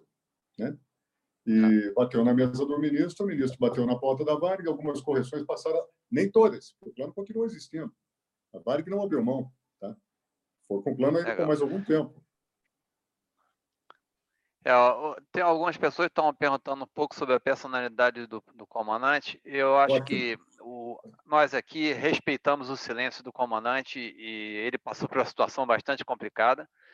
E cabe a ele, se algum dia ele quiser falar sobre o assunto, é uma decisão dele, que a gente respeita aqui, né? Ah, mas eu queria agora que a Fábio apareceu aqui. Fábio, eh, lembra que a gente tinha aquela pergunta também, é, o Padu Moraes fez uma pergunta aqui no, pelo Teaching for Free, sobre a questão. Frozen. Eles não estão ficando muito acomodados, que eu já abordo, e tendo aversão aos procedimentos convencionais, que numa hora dessa, numa situação fora do comum, podem vir ajudar a gente a se virar melhor numa emergência, né? Então, Fábio, se quiser adressar essa, pegar essa pergunta aí. Oi, boa noite, boa noite a todos, obrigada por, por estar aqui, eu também, né, que estão assistindo, mas é, eu não sei se, de repente, a minha internet que está oscilando, e se o seu, Ronald, porque eu, eu não cheguei a compreender a, a, falhou, a pergunta. Falhou, falhou eu, a pergunta, Fabi. Eu também não falhou. ouvi a pergunta. Eu, eu estou... Ah, perdão, ah, Fabi, desculpa, era aquela que a gente tinha comentado antes do início do, do episódio, sobre uh, a acomodação dos pilotos ao excesso de automação e se afastando dos procedimentos convencionais que, numa hora de uma emergência, numa normalidade, poderia ser uma, uma, um colete salva-vidas para você conseguir se safar na hora dessas, né? Foi uma pergunta feita pelo Padu Moraes, lá do, dentro do grupo do Teaching for Free. Tá, vamos ver se eu consigo responder, porque eu também não compreendi direito, vamos lá. Se estiver é, saindo, como diz o, o Camacho, é, na trilha errada, vocês me ajeitam de novo para continuar reto. Eu estou acompanhando aqui as, as perguntas, estou até digitando, até pedi auxílio ali para o Aguinaldo, mas eu não consegui ainda encaminhar para ele minhas perguntas. Como é que eu fazia para... Eu estou dando, dando enter aqui para tentar responder no, no, no YouTube, mas ele não está indo a minha resposta. Mas é, é, com relação a esses, esses tipos de, de acidentes que têm acontecido, são os que eu chamo de, que a gente vê isso em fatores humanos, a tomada de decisão. Mas antes, antes de, de falar alguma coisa aí, eu só quero deixar claro de que eu creio que muitas pessoas estão pensando de que eu sou psicóloga, e a minha formação é na área da psicologia. Eu sou, eu tenho uma outra formação, sou é, psicopedagoga, tenho especialização na área de psicologia clínica, é, sou psicanalista, mas não tenho formação na área da psicologia, só para deixar isso bem claro, para não ter confusão, e então eu vou estar dando a, a minha visão sobre isso. Eu vi aqui as perguntas sobre a questão de como é tratado psicologicamente no, é, o pós-acidente e eu não eu não cheguei a acompanhar e eu acho que isso não é divulgado até né, com relação a do 254, não sei se o Camacho aí pode me ajudar se tem alguma informação a mais, porque eu não estou tem, não sei, não tenho. Agora o que eu posso dizer é que normalmente quando tem um, um, um acidente, né, normalmente é constituída pela comissão de investigação é, de acidente aeronáutico CIA, que ele é formado por profissionais do CIPAER, tá? E aí eles analisam a parte operacional, material e a parte biopsicossocial que eu chamo, né, da parte biológica que precisa da ajuda médica para ver como é que está ele é, fisicamente, biologicamente, fisiologicamente, e a parte psicológica e a parte social. Na parte psicológica, vai depender muito né, de como ficou pós-acidente, qual foi a trauma que ele teve, e o susto, o medo, então não tem como você ter uma receita. Então, antes precisa ser analisados, fazendo entrevistas, normalmente uma triagem, né, feito junto com, com o médico, e tentar descobrir o contexto do traumatismo, né? É, e ver a resiliência e crescimento dele pessoal para que ele possa ser colocado de novo no, eu não sei se é feito falar no mercado, mas assim como poder estar voando de novo. Então, não tem uma receita que possa dizer tem que ser feito desse jeito, assim, assim, porque vai depender muito do grau que de psicológico que ele foi afetado. Tem alguns que até é, após isso não conseguem mais voar, né? Tem medo e precisa ser tratado é, por mais tempo. Eu não sei se respondi o que está estava perguntando, Ronald, não sei se eu fui por outro rumo, não sei se eu, sei lá, se eu mudei, se eu troquei aí, né? Eu queria aproveitar não, também... Prossiga. Muito bom. Posso, pode, pode continuar? Pode. Eu queria a, aproveitar, já que estão me dando a, a, a palavra, e dizer um pouco do que eu penso e já nessa parte mais humana, onde eu me identifico melhor, a parte técnica, como já tinha, tinha dito antes com vocês na nossa conversa anterior, ficam com vocês profissionais que têm mais experiência eh, nisso, né? É, com relação à, à, comandante, como você estava dizendo agora há pouco, Ronald, a gente respeita muito o, o silêncio dele, e, e, eu percebi que o comandante Camacho, ele teve contato com, com o Garcês, e eu não sei se ele se sente à vontade de dizer ou não, caso ele não se senta, tudo bem também, né? É, como é que é, é, o Garcês, pós-acidente, ele, ele se aquele aquele sentimento que ele teve pós acidente, porque o sentimento do, do copiloto nós temos, né? Ele expressa o sentimento dele.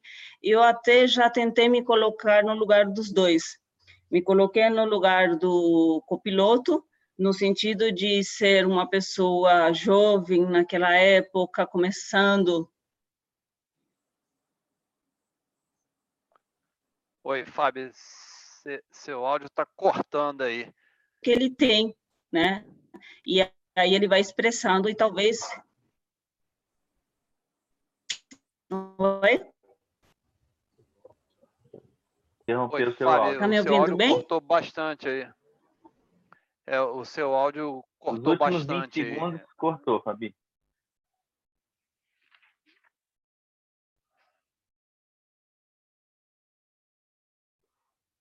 Oi, Fabi.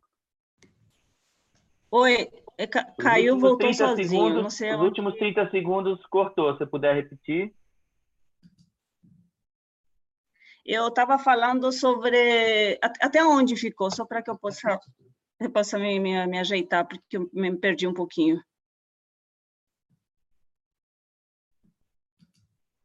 Bem, é,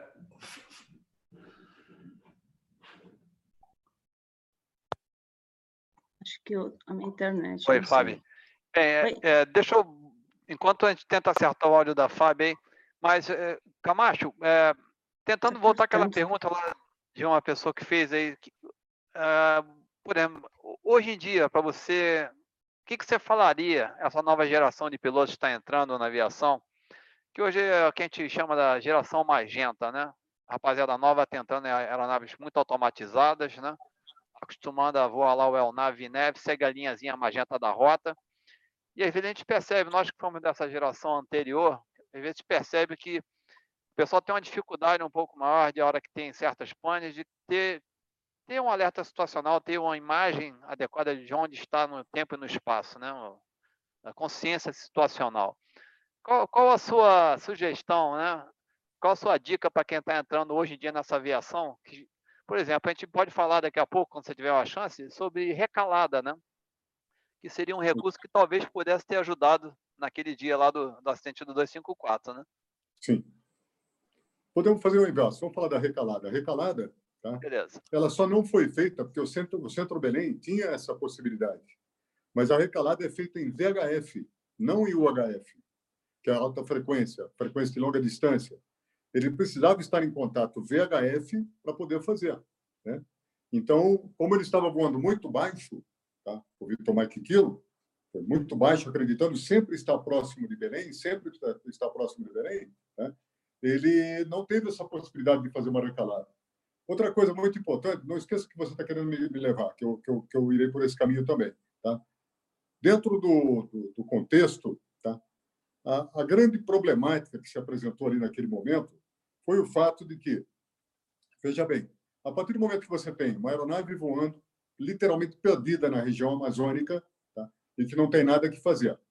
Ele teve contato com três Varigues, três colegas da Varig, profissionais da melhor qualidade que eu conheci, todos eles. Né? Nós conhecemos. Né? Teve contato tá? com um Learjet, teve contato, poderia ter tido contato, ali teve uma, uma questão de embromação, com outro aeronave de uma outra companhia aérea que está no relatório. Né? E, ou seja, no mínimo meia dúzia de contatos ele teve. E a ninguém passou pela cabeça em dizer para ele assim: sobe, vai para cima. Está voando muito baixo, você não vai pegar nada nessa altitude. Né? Ele estava voando a 040, 4 mil pés. Ninguém passou pela cabeça, e menos ainda na própria cabine de comando, porque essa é a, é a grande função do copiloto. Quando o copiloto ele balança o comandante pela, pela, pela camisa e fala: Nós estamos muito baixo, a gente tem que subir, comandante, aqui a gente não vai pegar nada mesmo. Né? Esse é o grande salvador de um voo, esse que é o grande é, rei da, da, da história, porque no final das contas é ele que dá aquele despertar, porque estando um comandante praticamente sozinho numa cabine de comando, né? que é o caso quando você tem uma diferença, um power distance muito grande, tá? o, uma distância de, de, de poder, você ficando sozinho numa cabine de comando, com todos aqueles adventos circunstanciais que estão lhe cercando, como é que você vai dar, sair daquilo se alguém não fazer um movimento que lhe permita acordar né, e sair da visão de túnel, respirar, queimar a adrenalina e falar, é mesmo, temos que subir. Tá? Muitos colegas estiveram em contato com o Garcês e nem, a nenhum passou pela cabeça de dizer para ele, que nível você está mesmo? 040? Ei, mano, sobe, vai lá para cima, aí você não vai achar nada. Né? Mas ele sempre acreditou, até o momento que ele subiu para 085, ele sempre acreditou que ele estava perto de Belém. Né? Isso, sempre é acreditou. É bom, é bom a gente colocar para quem está nos assistindo, talvez não conheça o Recalada, né? O Recalada é um sistema que, quando a aeronave transmite em rádio VHF, por isso o Camacho falou da linha divisada, ou seja, o rádio tem que estar tá avistando o ponto de recepção. E aí a importância de quanto mais alto, maior o alcance da sua transmissão. O, a estação receptora, que seria a recalada de Belém, consegue sintonizar esse sinal e ver de onde está vindo esse sinal. E com o movimento da aeronave e a triangulação determina exatamente a posição da aeronave. Né?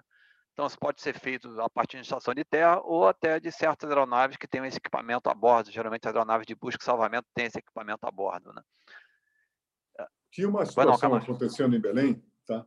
que eu vou usar, porque, veja bem, eram bons profissionais que estavam lá. Apesar do jogo de futebol, da televisão ligada, aquela coisa toda, tudo isso aí é discutível. Mas no que diz respeito à recalada, tá?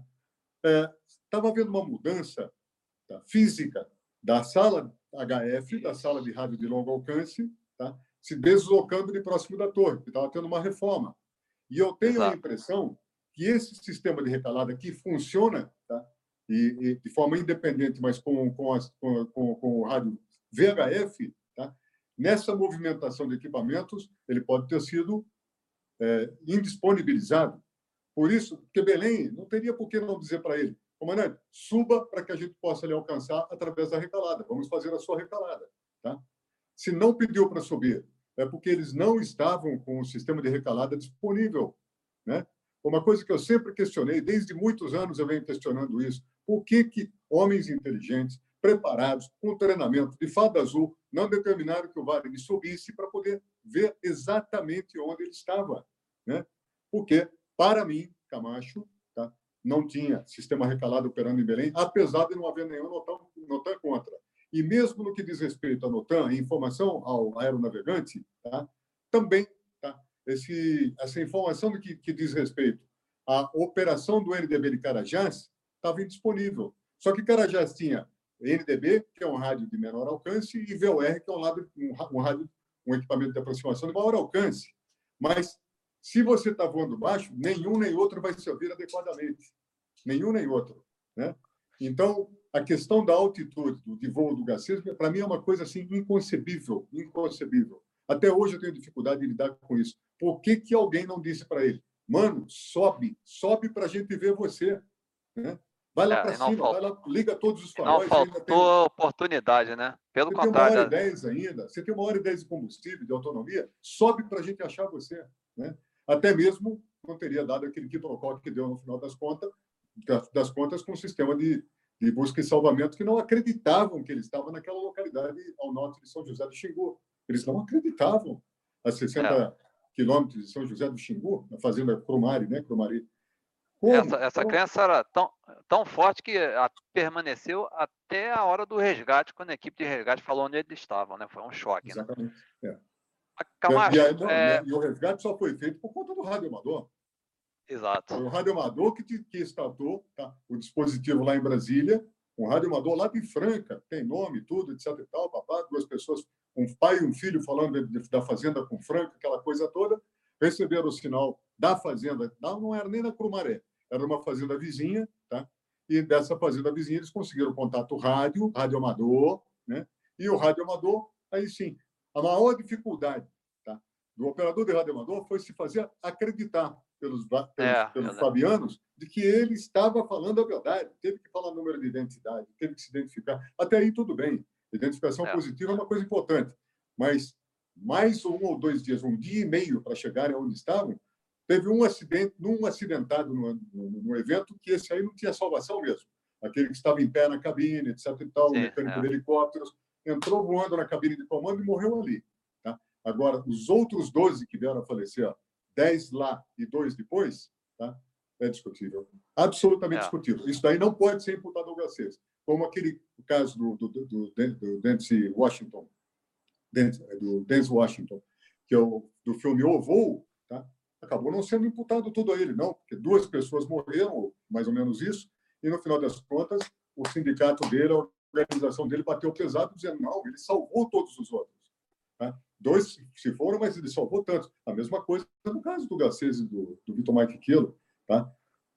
75% dos que estavam a bordo foram salvos. Não tiveram mais do que Ah. escoriações ou então algum, algumas operações, cirurgias, mas saíram vivos. Né? No final das contas, foi positivo. E. Camacho, é, o- bem, o, o episódio hoje, né, a gente batizou ele de contraponto, né? Então, como a gente falou no início aqui do, do episódio, né, ah, o copiloto desse voo já teve chance de manifestar publicamente em diversos fóruns, ah, no canal ASA, aqui na Abrapac, através do seu livro, né? E, ah, de novo, né, colocando esse ponto, o comandante do voo, re- respeitamos o silêncio e a atitude dele, é é um direito, é, cada um sabe o trauma que viveu e a opção de, que ele tomou, a gente respeita aqui integralmente. Mas o que a gente queria ter a, a sua opinião, Camacho, dentro de tudo que você estudou, leu, e baseado na sua experiência, e no que você já ouviu, já interagiu, inclusive, com o copiloto, o que, que você colocaria de diferente na sua percepção dentro do que foi relatado e que talvez colocasse uma figura diferente em relação ao que hoje se percebe em relação ao comandante desse voo? Olha, é, no caso do copiloto em tela, né, ele conseguiu um espaço público incrível. Né? Ele publicou um livro medianamente bom. O Garcês ainda não pu- publicou o livro, porque está bem à vontade para. Quando ele der o comando, a gente solta. Está pronto, praticamente, mas é ele que manda. Né? Eu sou simplesmente um soldado, estou ali para fazer o que ele quer. Né? E no momento certo, o livro virá. Ele vai dizer tudo que nós estamos dizendo aqui, mais um pouco, coisas que só pode sair num livro, né? Apesar do livro do Ivan Santana ser, ter muito boa qualidade em termos de texto e respeito, né? Mas o, segundo caso, que é o copiloto, o copiloto ele foi se aprofundando numa linha crítica ao personagem tão prejudicado quanto ele. Tá? Ele não, não, não veio falar do acidente, ele veio falar da vida dele, ele veio falar da situação que ele viveu e que tá? ele está fazendo, na verdade, talvez um dia caia a ficha de todo mundo que está prestando atenção no que ele diz, tá? que o que ele diz não tem consistência. Tá? Ele não está falando do acidente. Aqui nós fizemos um. Nem precisou ser acordo, porque quanto mais simples a, a forma, quanto mais suave a forma, mais potente é o conteúdo. Conteúdo. Não quero ficar falando do, do, do copiloto do voo, tá? que no final das contas tentou desgastar fenomenalmente a imagem do seu comandante. tá? E que foi tão vítima quanto ele ou mais. Teve atos de heroísmo, teve atos de. É, conseguiu impor o respeito no pós-acidente, conseguiu manter a organização, conseguiu manter o grupo todo junto. Tá? Para a mídia, essa mídia vulgar e fugaz, fazer o que acabou fazendo com ele. Tá? Não é porque nós temos uma relação de amizade, que fosse o contrário, eu estaria aqui defendendo o copiloto. Não tem a menor sombra de dúvida disso, entendeu? Agora, quando a gente se aprofunda um pouco no que o nosso querido, para vocês, para mim não é, copiloto do voo, tá? eu acho que ele está simplesmente tá dando gás para a bola dele, porque ele não tem essa, essa bola toda, não. Leia o livro com espírito crítico, tá? veja os episódios com espírito crítico, eu só descobri que não é nada disso. Acabou colocando os veículos que o receberam amigavelmente, friendly, tá? numa situação delicada, porque deram espaço? E no final das contas, se você pegar os três episódios do qual esse rapaz participou, esse senhor, que é um senhor hoje, não é mais um garoto, né? Os três são iguais. Porque antes de, de sentar com, com, vocês aqui, eu tive uh, uma semana, cinco dias para me preparar. Obrigado pela oportunidade de poder me preparar. Né? Mas eu, eu, tive a oportunidade de ouvir, ouvir novamente os episódios, cada um deles, etc. E, tal, e eu cheguei à seguinte conclusão: os três são iguais. Iguais a quem? Ao livro. Se você quiser ver o episódio, não precisa comprar o livro. Se você ler o livro, não precisa ver o episódio. É igual. Tá? Ele se baseou e tem uma capacidade de domínio de massa tá?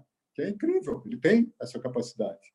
É agradável, fala de um jeito, etc. E tal, papapá, mas mente, mente descaradamente. Eu fiz mil anotações que eu não vou falar delas. Mil anotações aqui que mostram exatamente as dicotomias, as inconsistências de seus relatos. Tá? Porque eu tenho as degravações. Eu tenho a degravação do Cockpit Voice Recorder, eu tenho o relatório desse moço, eu tenho o relatório do, do comandante do voo, tá? eu tenho documentos formais. Não bate, não bate o que está no livro e o que foi dito. Não, não fecha. Tá? E é exatamente isso, esse espaço que você está me dando agora, que Ei, comandante, fulano tal, não quero nem falar o nome, porque ele, ele, se ele chamou o meu colega de comandante X, tá, eu tenho que chamá-lo de copiloto Z. Já que é para ser letra, então comandante C. Tá? Comandante R. Não é assim que funciona. Tá? Os dois foram vítimas, os dois foram vítimas, mais a tripulação, mais os passageiros, de um sistema totalmente falido, que não procurava se emancipar quando se emancipou, evitou o acidente do Belém Caiana. Fácil, um clique. Olha, só está na proa 060, mas a sua proa é 006. Tome a sua proa correta e vai embora. Obrigado. Lá foi o colega nosso, todos nós sabemos quem é. Foi embora. Foi embora. Foi para o certinho. Obrigado. Papá tomou a proa dele e foi embora. Tá? Então, se a, a empresa aérea, aí entra o fator organizacional, se a empresa aérea apostou no risco, ela teve teve um acidente, prejudicou carreiras, prejudicou pessoas, e no final das contas, cada vítima que não entrou na justiça contra a empresa aérea teve 50 mil dólares. A vida humana para esta empresa aérea que nós trabalhamos valia 50 mil dólares. Tá? Como? Né? Dá preço para a vida humana. Eu preferia não dar um centavo de indenização, mas não tem acidente. Tá? Nenhum acidente. Preferia gastar tudo isso aí com área de segurança de voo, é, protocolos de, de gerenciamento de, de recursos e, e, de pessoas, e vamos embora, e vamos embora, e vamos embora. É isso que bota uma empresa para cima hoje. As grandes empresas que investem forte e pesadamente em recursos tá, de proteção ao acidente, tá, que evitam o acidente, que aprendem com o passado. Quando eu mandei para vocês um volume, um conjunto de acidentes na nossa amada e querida empresa do passado, não foi para fazer nenhum tipo de proselitismo, foi para você ter no seu banco de dados. Só. Claro que você deve ter tudo isso, e todos os demais que estão conosco nesse fórum também tem. Mas redundar não prejudica. Se eu lhe mando algo que você já tem, deleta. Me faz esse favor. Né? Eu, eu gostaria de não falar mais desse, desse cavaleiro. Sim. Não, absolutamente. O objetivo nosso aqui, como a gente falou, o que, que a gente consegue tirar de lição disso tudo, né? tendo uma visão um pouco mais aprofundada, baseada. Alguém está perguntando aqui, ah, mas pô, vocês deveriam disponibilizar o relatório final. Sim, o relatório final do acidente 254, ele é público. Basta entrar no site aí do CENIPO, relatórios Sim. finais, botar lá papá, papá Vitor Mike Kilo, ou a data do acidente, 3 de setembro de 89, o relatório está lá. Porém, é um relatório bastante limitado, né? Não tem a transcrição do gravador de voz, não tem uma série de informações que. Eu tenho. Hoje. Tem que pedir para né? você, eu mando. Sim, é, mas eu digo para é, hoje, né, você tem relatórios finais que possuem essa transcrição como parte do corpo do relatório. Na época não se fazia, não se fez por alguma razão, eu, eu enfim, ah, não cabe aqui comentar, mas é, é fato, né? Não, não há uma imagem completa que permita a qualquer pessoa interessada entrar no relatório, como se pode fazer hoje em dia. Né? Você pega um relatório do Asiana lá, você tem todos os dados, gravador de voo, voice recorder decodificado, transcrito, então permite uma análise muito mais completa, né? Infelizmente a gente não tem isso, né? O pessoal pergunta assim, é, ah, poxa, até queria colocar uh, o Gilberto Schumann, né? Que foi da Varig, entrou na Eva em 86, é a mesma época que eu entrei, falou, ah, sim, era difícil, mas não era impossível interferir, relatando a, a um copiloto interferir na atitude de um comandante. É, é, não era impossível, mas também há que se considerar uma coisa: essa relação dentro da cabine varia muito da pessoa, né? Eh, você mistura A com B, o resultado final é um. Se você misturar C com D, outros tripulantes, na mesma situação, pode ser um resultado completamente diferente. Vai, vai variar da experiência, da relação anterior desse tripulante, vai depender da personalidade de cada um, cada personalidade que eu acho que foi um dos grandes aprendizados dessa primeira geração de CRM, que tinha suas falhas, né? foi um pacote comprado, não adaptado à cultura brasileira da Varig na época, mas que nos ensinou a, a perceber né? É, as nuances da personalidade de, de cada tripulante e, ao identificar, criar uma estratégia para você lidar com isso. Ou seja, se você pegasse um comandante que era muito autoritário, você identificar isso que a gente chamava naquela época de 9-1, né? E o outro extremo era o 1.9, né, que era o piloto completamente não assertivo. Então você tinha estratégia ao identificar esse comportamento, essa personalidade, você lidar com isso para quebrar essa barreira ou, no caso do comandante extremamente autoritário, ou para estimular a participação do cara que não era assertivo suficientemente, né? Então, isso foi um dos grandes aprendizados, né? O acidente trouxe uma série de benefícios, né? A implantação de sistema de radar, a mudança no desenho de, das cadeiras, né, quanto à resistência de fator de impacto, a, o próprio sistema de é, o né, o balizador de emergência, né, que era acionado por água, a introdução do kit de sobrevivência na selva, o CRM, né, a introdução do CRM de uma maneira uh, forte nessa né, cultura foi sendo evolu foi evoluindo ao longo do tempo, né? Hoje não se consegue imaginar a aviação sem um bom CRM, é tão importante quanto o treinamento, né? É, então, obviamente, né? É, então, eu acho que a grande pergunta para a gente fechar o episódio, Camacho, no seu sem focar nas pessoas, que isso não, não, não nos traz nada, né? É, o objetivo da segurança de voo e da investigação não é a pessoa, mas o fato, né? E o que, que gente leva de tudo isso no final, dentro da sua percepção, Camacho? Eu acho que, é, ressalvadas as, seguintes, as devidas proporções, Tá? A, categoria de pilotos, de modo geral, de aeronautas, deveriam ser muito gratos a esse acidente, porque esse acidente realmente nos fez dar um salto de qualidade em termos de segurança de voo e prevenção, né? Porque foi um acidente que poderia e deveria ter sido evitado e não foi, né? Foi um acidente é, previsto, ele ia acontecer mais hora menos hora, ia pegar alguém descalço e botar com o pé em cima da chapa. E foi exatamente o que aconteceu. Né? É, a partir do momento que o CENIPA, à época, na investigação, tá, teve o reconhecimento de que havia realmente um problema com o plano de voo, em 30 dias, a empresa aérea, dona do avião, do Vitor Kilo, recebeu uma recomendação de segurança de voo. Essa é uma das questões que tem que ser discutidas, porque na Europa, a Europa já saiu na vanguarda tá, no que diz respeito a recomendações de segurança de voo.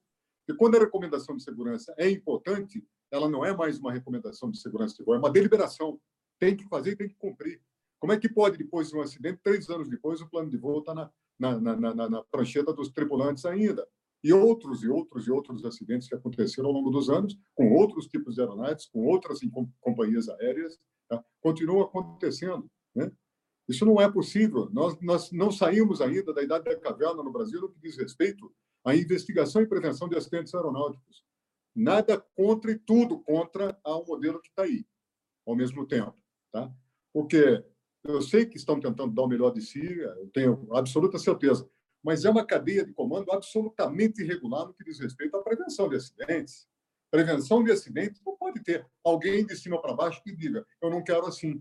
Tá? Tem que ter uma cadeia de comando bem distribuída, linear, horizontal. Quando ela é vertical, que é o caso de comandos militares, você tem um prejuízo enorme para a investigação de acidentes, para as recomendações. Você pega a recomendação de acidentes do caso Vitor Mike é pífia, é pífia. Dá vergonha de olhar o conjunto de recomendações de voo que estão no relatório que os nossos colegas vão baixar aí, tá? E vão instalar as recomendações de segurança de voo.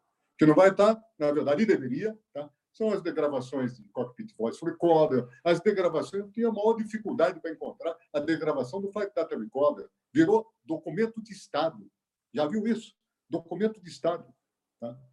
Até muito pouco tempo atrás, você não conseguia nada de material. Nada, nada, nada, nada para fazer o seu trabalho, etc. E tal. Ah, mas vai falar, Camacho, mas você é um, é um elo de segurança de voo do Seriba também. Sim, e é por isso que eu critico, porque a minha crítica é construtiva. Ela não está aqui para destruir, para derrubar ninguém. Está tá aqui para mostrar, pelo menos para esses oficiais sérios que estão aí, que está na hora de separar a investigação militar da civil tá? e criar uma, uma agência que realmente possa tocar essa parte de investigação de acidentes aéreos civis no Brasil. Os militares continuem com as suas máquinas, façam as suas investigações, nada contra, são bons profissionais e não tenho a menor sombra de dúvida quanto a isso, mas no que diz respeito à cadeia de comando, absolutamente equivocada. A produção que, que sai de uma estrutura como essa, vertical, é terrível. Né? Então, é, as recomendações de voo no Brasil e na Europa têm uma distância, uma diferença muito grande, porque na Europa você tem deliberações. Deliberou, tem que mudar. Como é que você deixa ao sabor de uma empresa aérea o próximo acidente? Não pode. Né? Que é um caso bem, bem exemplar, H2F3. Os dispositivos dos Airbus, etc. e tal, papapá, que o piloto tocava, o motor acelerava. Perdemos 199 pessoas aqui em Congonhas por conta desse dispositivo que já estava sendo mudado, mudado pelo fabricante. Mas as empresas que quisessem teriam que fazer por conta e risco. O que elas faziam? Quando paravam os aviões, mandavam instalar um novo dispositivo. Depois que todos eles estavam, os, os, os modelos dessa, desse fabricante, já com esse dispositivo H2F3, nunca mais tivemos, ouvimos falar de acidente. Mas, até lá, nós tivemos seis ou sete acidentes ao longo do mundo, dois no Brasil. Dois no Brasil. Um em Porto Alegre e outro em São Paulo em 2007. 2007. Então, eu vejo que nós temos que pensar seriamente nessa questão, tá? de como nós vamos conduzir daqui para frente os nossos objetivos, porque não pode mais acontecer acidentes por conta de organizações, sejam empresariais, sejam as organizações de Estado que estão aí cada vez mais tá, com poder concentrado. E esse poder concentrado não funciona desta forma. Não tem audiência pública numa investigação de acidentes aeronáuticos. Como? É na audiência pública que você pega pelas arestas. Se você tem uma audiência pública, aparece alguém lá que tem medo de dizer, etc. E tal, papai acaba dizendo. Né? A partir do momento que você chega num país mais desenvolvido, que eu não quero citar o nome, porque eu também não gosto do modelo, mas é um bom modelo no que diz respeito à segurança de voo, você pega um relatório feito lá, tem tudo. Você pega um relatório feito nesse que eu quero falar. Canadá, você fica impressionado com a qualidade dos relatórios canadenses. É. Tá? E alguns países né? europeus, né? Canadá, Austrália. Referências. Né? Como é que nós, um país com o tamanho do nosso, ainda estamos andando de, de velocípede em termos de aviação? Nós estamos andando com um triciclo, né? correndo na avenida com um triciclo. Onde? Quando nós vamos parar com isso? Quando? Obrigado. Ah, esqueci de dizer uma coisa, me permita. É o comandante Foquesato teve uma presença, uma participação muito interessante naquele evento, que ele sobrevoou e, e copiou as coordenadas, anotou as coordenadas, ele e a tripulação dele, claro, tá? Do onde estava o acidente. Ainda assim, tá? o sistema de busca e salvamento não acreditou. Tá? Mandaram é. lá um bandeirante, aí o bandeirante, não, tem sim, estão lá mesmo, papai, e voltou e começou tudo, né? Mas não fosse o Brigadeiro Moreira Lima, teriam morrido mais, mais que 12, talvez, porque ali só faltava mais um pouco para as pessoas começarem a, a, ter problemas, né? Alimento, água. Exato. Água até resolveu. Sim, pois é. Exato. Camacho, nós já estamos com uma hora e cinquenta aqui de episódio. Uh, então, eu acho que está na hora de chegar aos encerramentos, né? Eu queria dar a oportunidade da Fabi falar alguma coisa e depois passar a palavra aqui ao, ao Crespo e deixo você fazer o encerramento aí. Sim, obrigado.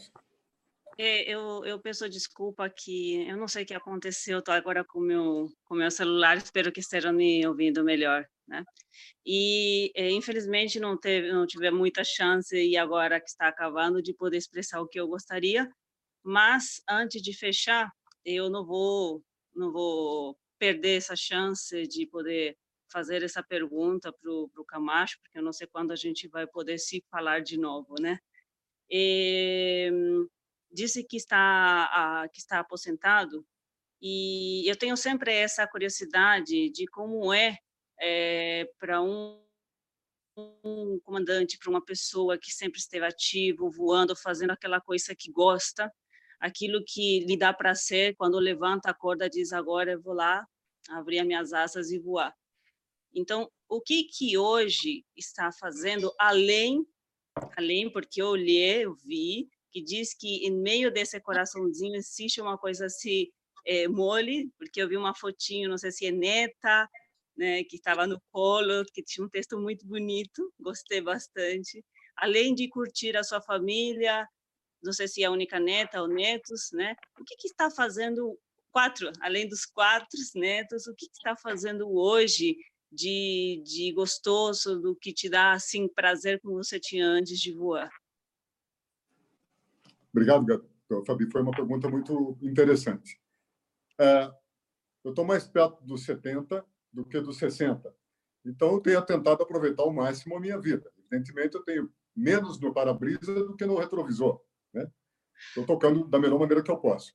Cheguei à seguinte conclusão ao longo da minha vida. 32 anos de voo, mais uns 10 ou 12 dedicado a absolutamente de cabeça enfiada mesmo à segurança de voo, né? dentro da estrutura da representação sindical dentro da categoria, muito, muito fácil de você lidar com ela a partir do momento que você seja honesto. Se você for honesto, a categoria te recebe de braços abertos. Tá? Eu nunca quis fazer carreira em segurança de voo, porque tem, tem os expoentes aí. Tem Vanderput, tem Rafael Santos, tem esse pessoal todo aí que dá, dá, dá de braçada no Camacho. Mas o Camacho ele faz uma coisa que é bom para ele, ele gosta de fazer. Tá?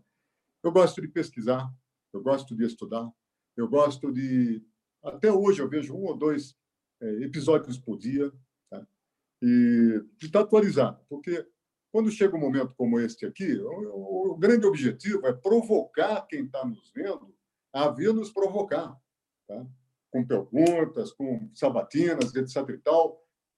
Cacifaram organizações ou órgãos como o Teaching for Free, como o ASA, como todos os canais que estão aí de youtubers, né? fazendo um bom trabalho, tentando fazer um bom trabalho. Né? E tem feito. Porque se não tivesse feito, se eu não confiasse no trabalho do Ronald, do, do, dos demais que seguem a mesma orientação, Rafael, né? eu ah, daria uma desculpa. Tá? Daria uma desculpa.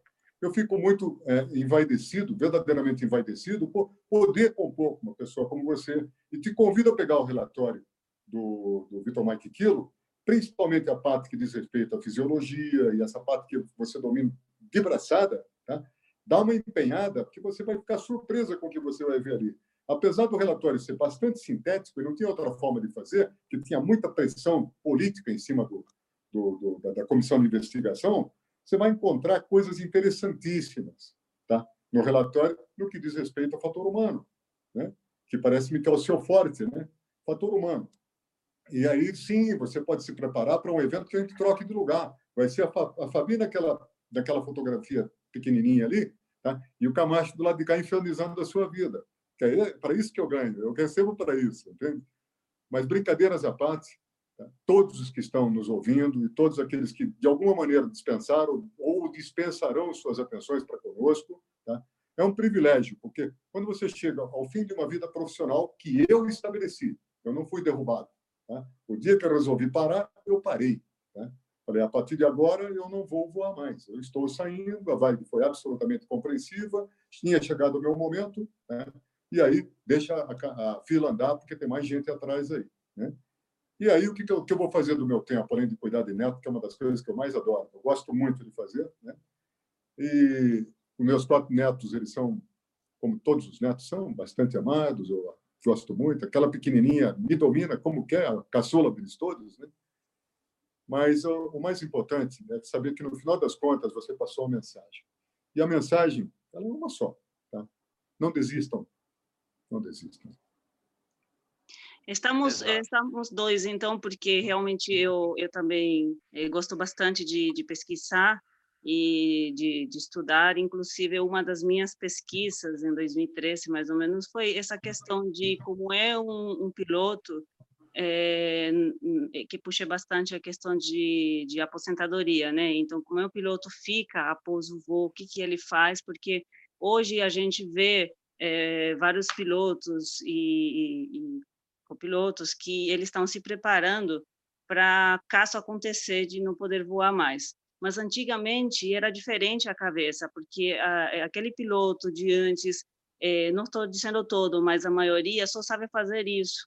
E aí depois de parar, às vezes ele vá e, e ele está sempre no meio da aviação. Ele não deixa a aviação em si. Ele não vai deitar ou vai na casa vestir pijama apenas, né? Então, ele continua sendo ativo. E, e antes de, de, de, fechar, eu também, uma, um, não sei se eh, talvez esteja ou não assistindo, mas eu gosto muito de ouvir de um lado e também do outro, eh, aquela pessoa um pouco desconfiada, né? Então, naquela, naquela fala anterior, que infelizmente cortou, eh, eu queria muito dizer de quando, quando né, a gente vai ter o outro lado também para poder entender realmente o sentimento, porque, é, como disse, né, se eu me colocando no, no, no assento, no lugar do comandante, eu, eu imaginei, isso é a Fabi falando, posso estar errada, enganada, aqui simplesmente estamos conversando, né, dialogando, então eu digo que se eu estivesse no lugar do comandante, talvez o meu silêncio ou o silêncio dele seria uma forma em que é, não é punição, mas uma forma em que ele talvez é que aconteceu várias coisas. Ele não é uma pessoa assim que a gente vai dizer, ah, ele é um bandido, está acostumado a fazer isso, tudo. Ele tem um sentimento, é gente, é pessoa. Então, talvez seja uma forma. Isso é minha opinião. Eu posso, como disse, estar errada, sentimentos de, de cada um. Eu espero que eh, um dia ele apareça e diga para a gente, ou pelo menos eu saiba, não vou falar para ninguém, mas eu saiba pelo menos o sentimento de, de que aconteceu após isso como homem, como pessoa, como ser humano?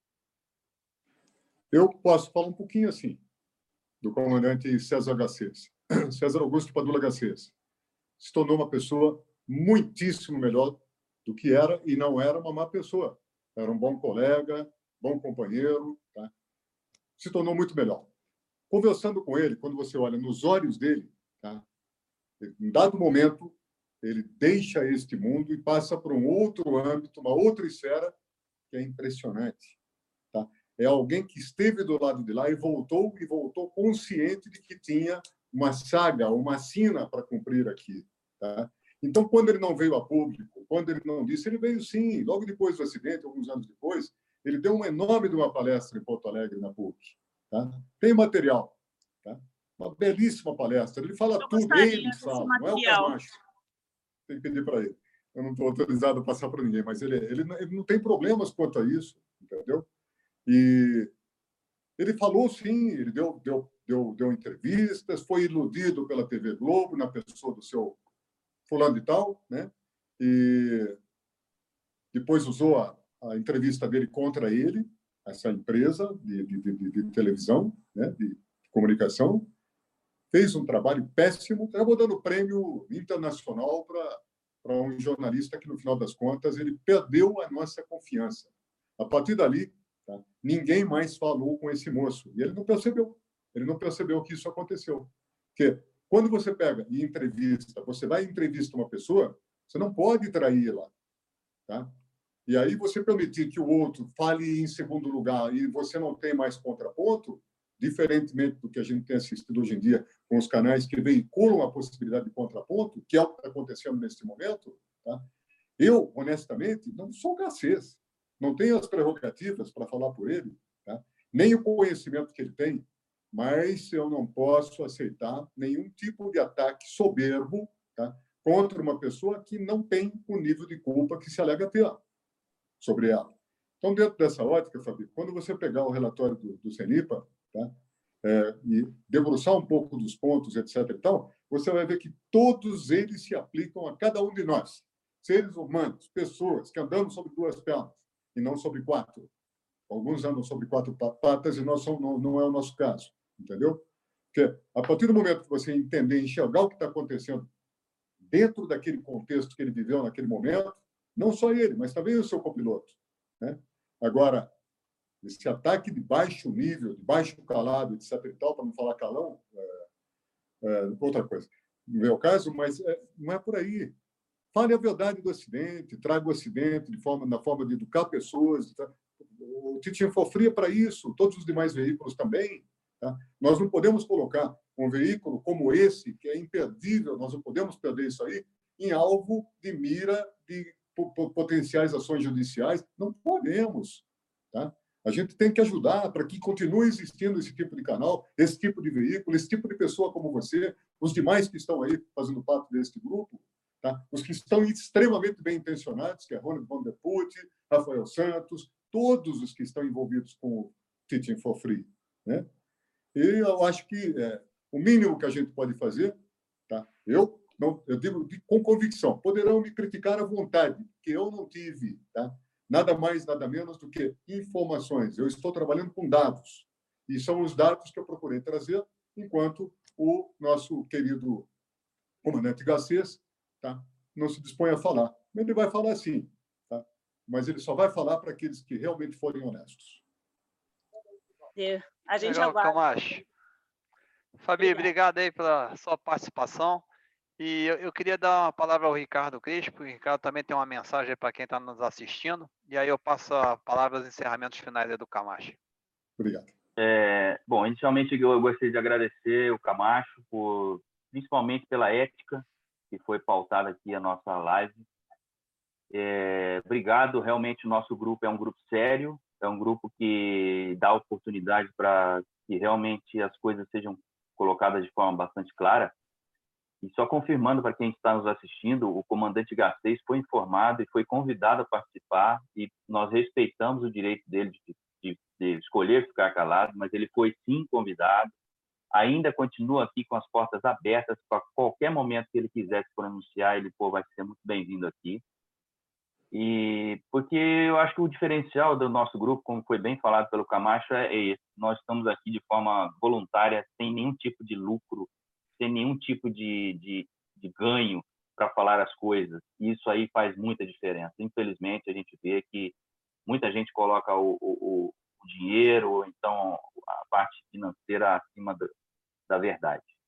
Então, o nosso grupo aqui é muito transparente. Eu, eu aceitei participar porque eu acredito no nosso, na nossa proposta e a nossa proposta é essa. Eu estou aqui com um chaveiro do Teaching for Free e nós estamos lançando a promoção aí no Instagram e vamos sortear três chaveiros desse aqui para os nossos seguidores lá no Instagram e as regras vão ser publicadas lá. Então, pô, acessem lá o nosso Instagram, é, cliquem Ricardo, na, na... Oi. Ricardo, seu áudio, Ricardo, seu áudio deu Oi. uma cortada aí. Seu áudio deu uma cortada agora? quando você falou que ia sortear no Instagram. Repete aí. Tá, tô vendo então, agora. As regras, as regras do sorteio, ó, está lançado aí na tela aí, o Agnaldo já colocou. E as regras do sorteio vão estar lá no Instagram, no canal do Instagram do Teaching for Free. Então acessem o site, lá tem o link do Instagram. No vídeo aqui da live vai estar aí na descrição o, o link do Instagram. E nós vamos fazer esse sorteio, então, desses três chaveiros para os seguidores lá que cumprirem as regras lá. Muito obrigado, Camacho, Fabi, Ronald. Passo a palavra, então, para o Camacho fazer o encerramento e nós terminarmos. Muito obrigado. Camacho, eu só tenho uma última pergunta para você. O Humberto Farias, que é um dos voluntários do grupo de safety do Teaching for Free, que é responsável pelo sexto ETA lá em Brasília, Esquadrão de Transporte Aéreo, é, ele mandou uma pergunta aqui para mim mais cedo, falou, pô, Ronald, pergunta aí ao Camacho, né? Camacho tem uma história fantástica na aviação, uma experiência é, única, né? E ele queria saber se você pretende em algum momento fazer algum, escrever algum livro contando toda essa história para que isso possa se perpetuar para as próximas gerações. a gente que te conhece pessoalmente teve o privilégio de conviver com você, conhece muito dessas histórias, mas muita gente que está começando aí, né, teria muito a ganhar com um relato desse, sem dúvida, né? É, no caso é, do evento Vitor Mike Kilo, nós temos, o Garcês e eu, o, mais a esposa dele, a gente resolveu fazer as seis mãos, né? O The Book Project Vitor Mike Kilo. A gente tem um, projeto de livro, né? Então, a minha parte já está feita, do Garcês também deve estar, mas hora menos hora aí a gente deve Garcês, né? Porque eu só estou ajudando, não tenho pretensão nenhuma de fazer parte da, da, da, da capa, né? Mas é, o Garcês, sim. O Garcês, eu faço questão que seja o cabeça, cabeça dessa turma, dessa trupe, né? E tem sim, vai sair mais hora menos hora, a gente vai soltar um livro. Vai, na verdade, muita coisa vocês já conhecem, né? Ou, ou para o bem ou para o mal, já é de conhecimento público. O que tem -se que saber é a percepção, a visão do comandante Garcês disso tudo. Que a visão dele, eu garanto para vocês, é muito especial. Ele é muito especial. Tá? Ele é uma pessoa que cativa. Né? Ele vivenciou tudo isso aí, saiu por cima, tocou a vida dele, não deve nada para ninguém. É, as vítimas ele não foi o grande responsável, porque o conjunto da obra o levou ao chão. Né? Agora, vai sair sim, vai ter alguma coisa, e quando tiver, eu tenho absoluta certeza que ele vai me autorizar a veicular primeiro pelo, pelo Teaching for Free, né? pelo ASA, que são dois canais que nos prestigiam muito, né? a nós todos, de modo geral, aviadores, ex-aviadores, profetas do Apocalipse, né? como eu. Mas é isso. Legal, Camacho. Olha, eh, em nome do Teaching for Free e a todos que nos prestigiaram aí com a sua audiência nesse domingo à noite, foi um episódio longo, né? Já estamos aí com duas horas e um pouquinho. A gente agradece aí as suas colocações, o seu, a sua dedicação em mergulhar a fundo nesse material de novo. E a gente tem que sempre lembrar, né? Nós todos aqui né, somos pilotos, estamos sonhando em ser pilotos, e para isso nós estamos aqui, o Teaching for Free, uh, para ajudar vocês nessa caminhada. E como eu vi alguns comentários aqui, eu queria uh, encerrar com uma mensagem, né? Uh, os pilotos, né, têm uma paixão pelo que fazem, pagam um preço alto por isso, né? Suas vidas familiares, uh, o tempo necessário, a dedicação para que seja um bom profissional, mantenha-se atualizado. E, obviamente, né, quando a gente olha esse evento, né, e se coloca no lugar tanto de um piloto como do outro, ou de quem esteve dentro desse acidente, é, eles passaram todos por um trauma muito grande, tiveram seus sonhos interrompidos, né? E não é uma coisa fácil. Então, é, nosso respeito aqui aos profissionais, é, como hoje em dia, quando a gente faz uma investigação, né, diferente naquela época, 30 anos atrás, você usou uma palavra que eu gosto muito de salientar, que é avaliação do fator organizacional, né? que naquela época não se falava nisso. E quanto que a organização, a empresa, é, foi contribuinte para a ocorrência desse acidente, né? que esse é um caso bastante uh, específico, né? É, que ficou bem claro. Então, uh, temos que respeitar né, esse trauma, essa dor, esse sonho interrompido, uh, que isso sirva de lição para todos nós, né, que estamos aí, ou já, como eu e o Rafael, já chegando no final da carreira, mas também para aqueles que estão iniciando sua carreira. Né? Aprender com erros dos outros né, é a melhor coisa que a gente pode fazer, e para isso a gente precisa sentar o bumbum na cadeira, pegar relatório de, de acidente, está uh, ligado no mundo da aviação, está aqui no canal ouvindo as discussões que a gente tem feito, está lá no canal ASA também, que é parceiro e também traz umas discussões interessantes. Participar, dar o like, nos estimular a trabalhar cada vez melhor por vocês, que é o nosso maior objetivo aqui, né? É, distribuir esse conhecimento que a gente acumulou ao longo do tempo e trazer alguma coisa de bom com isso. Então, muito obrigado a todos, muito obrigado, Carlos Camacho, por sua presença aqui mais uma vez no canal. Fabi, Ricardo Crespo, Agnaldo, que nos ajudou na parte técnica, Rafael, que esteve aqui na entrada para abertura, e a todos que estão aí, uma lista enorme, né? Se eu for falar de cada um que pediu aqui para dar um oi, né? Mas tem gente pelo Brasil, tem gente pelo exterior, e a gente agradece muito a atenção de vocês e até uma próxima. Uma boa noite a todos. Obrigado, grato pela oportunidade. Boa noite.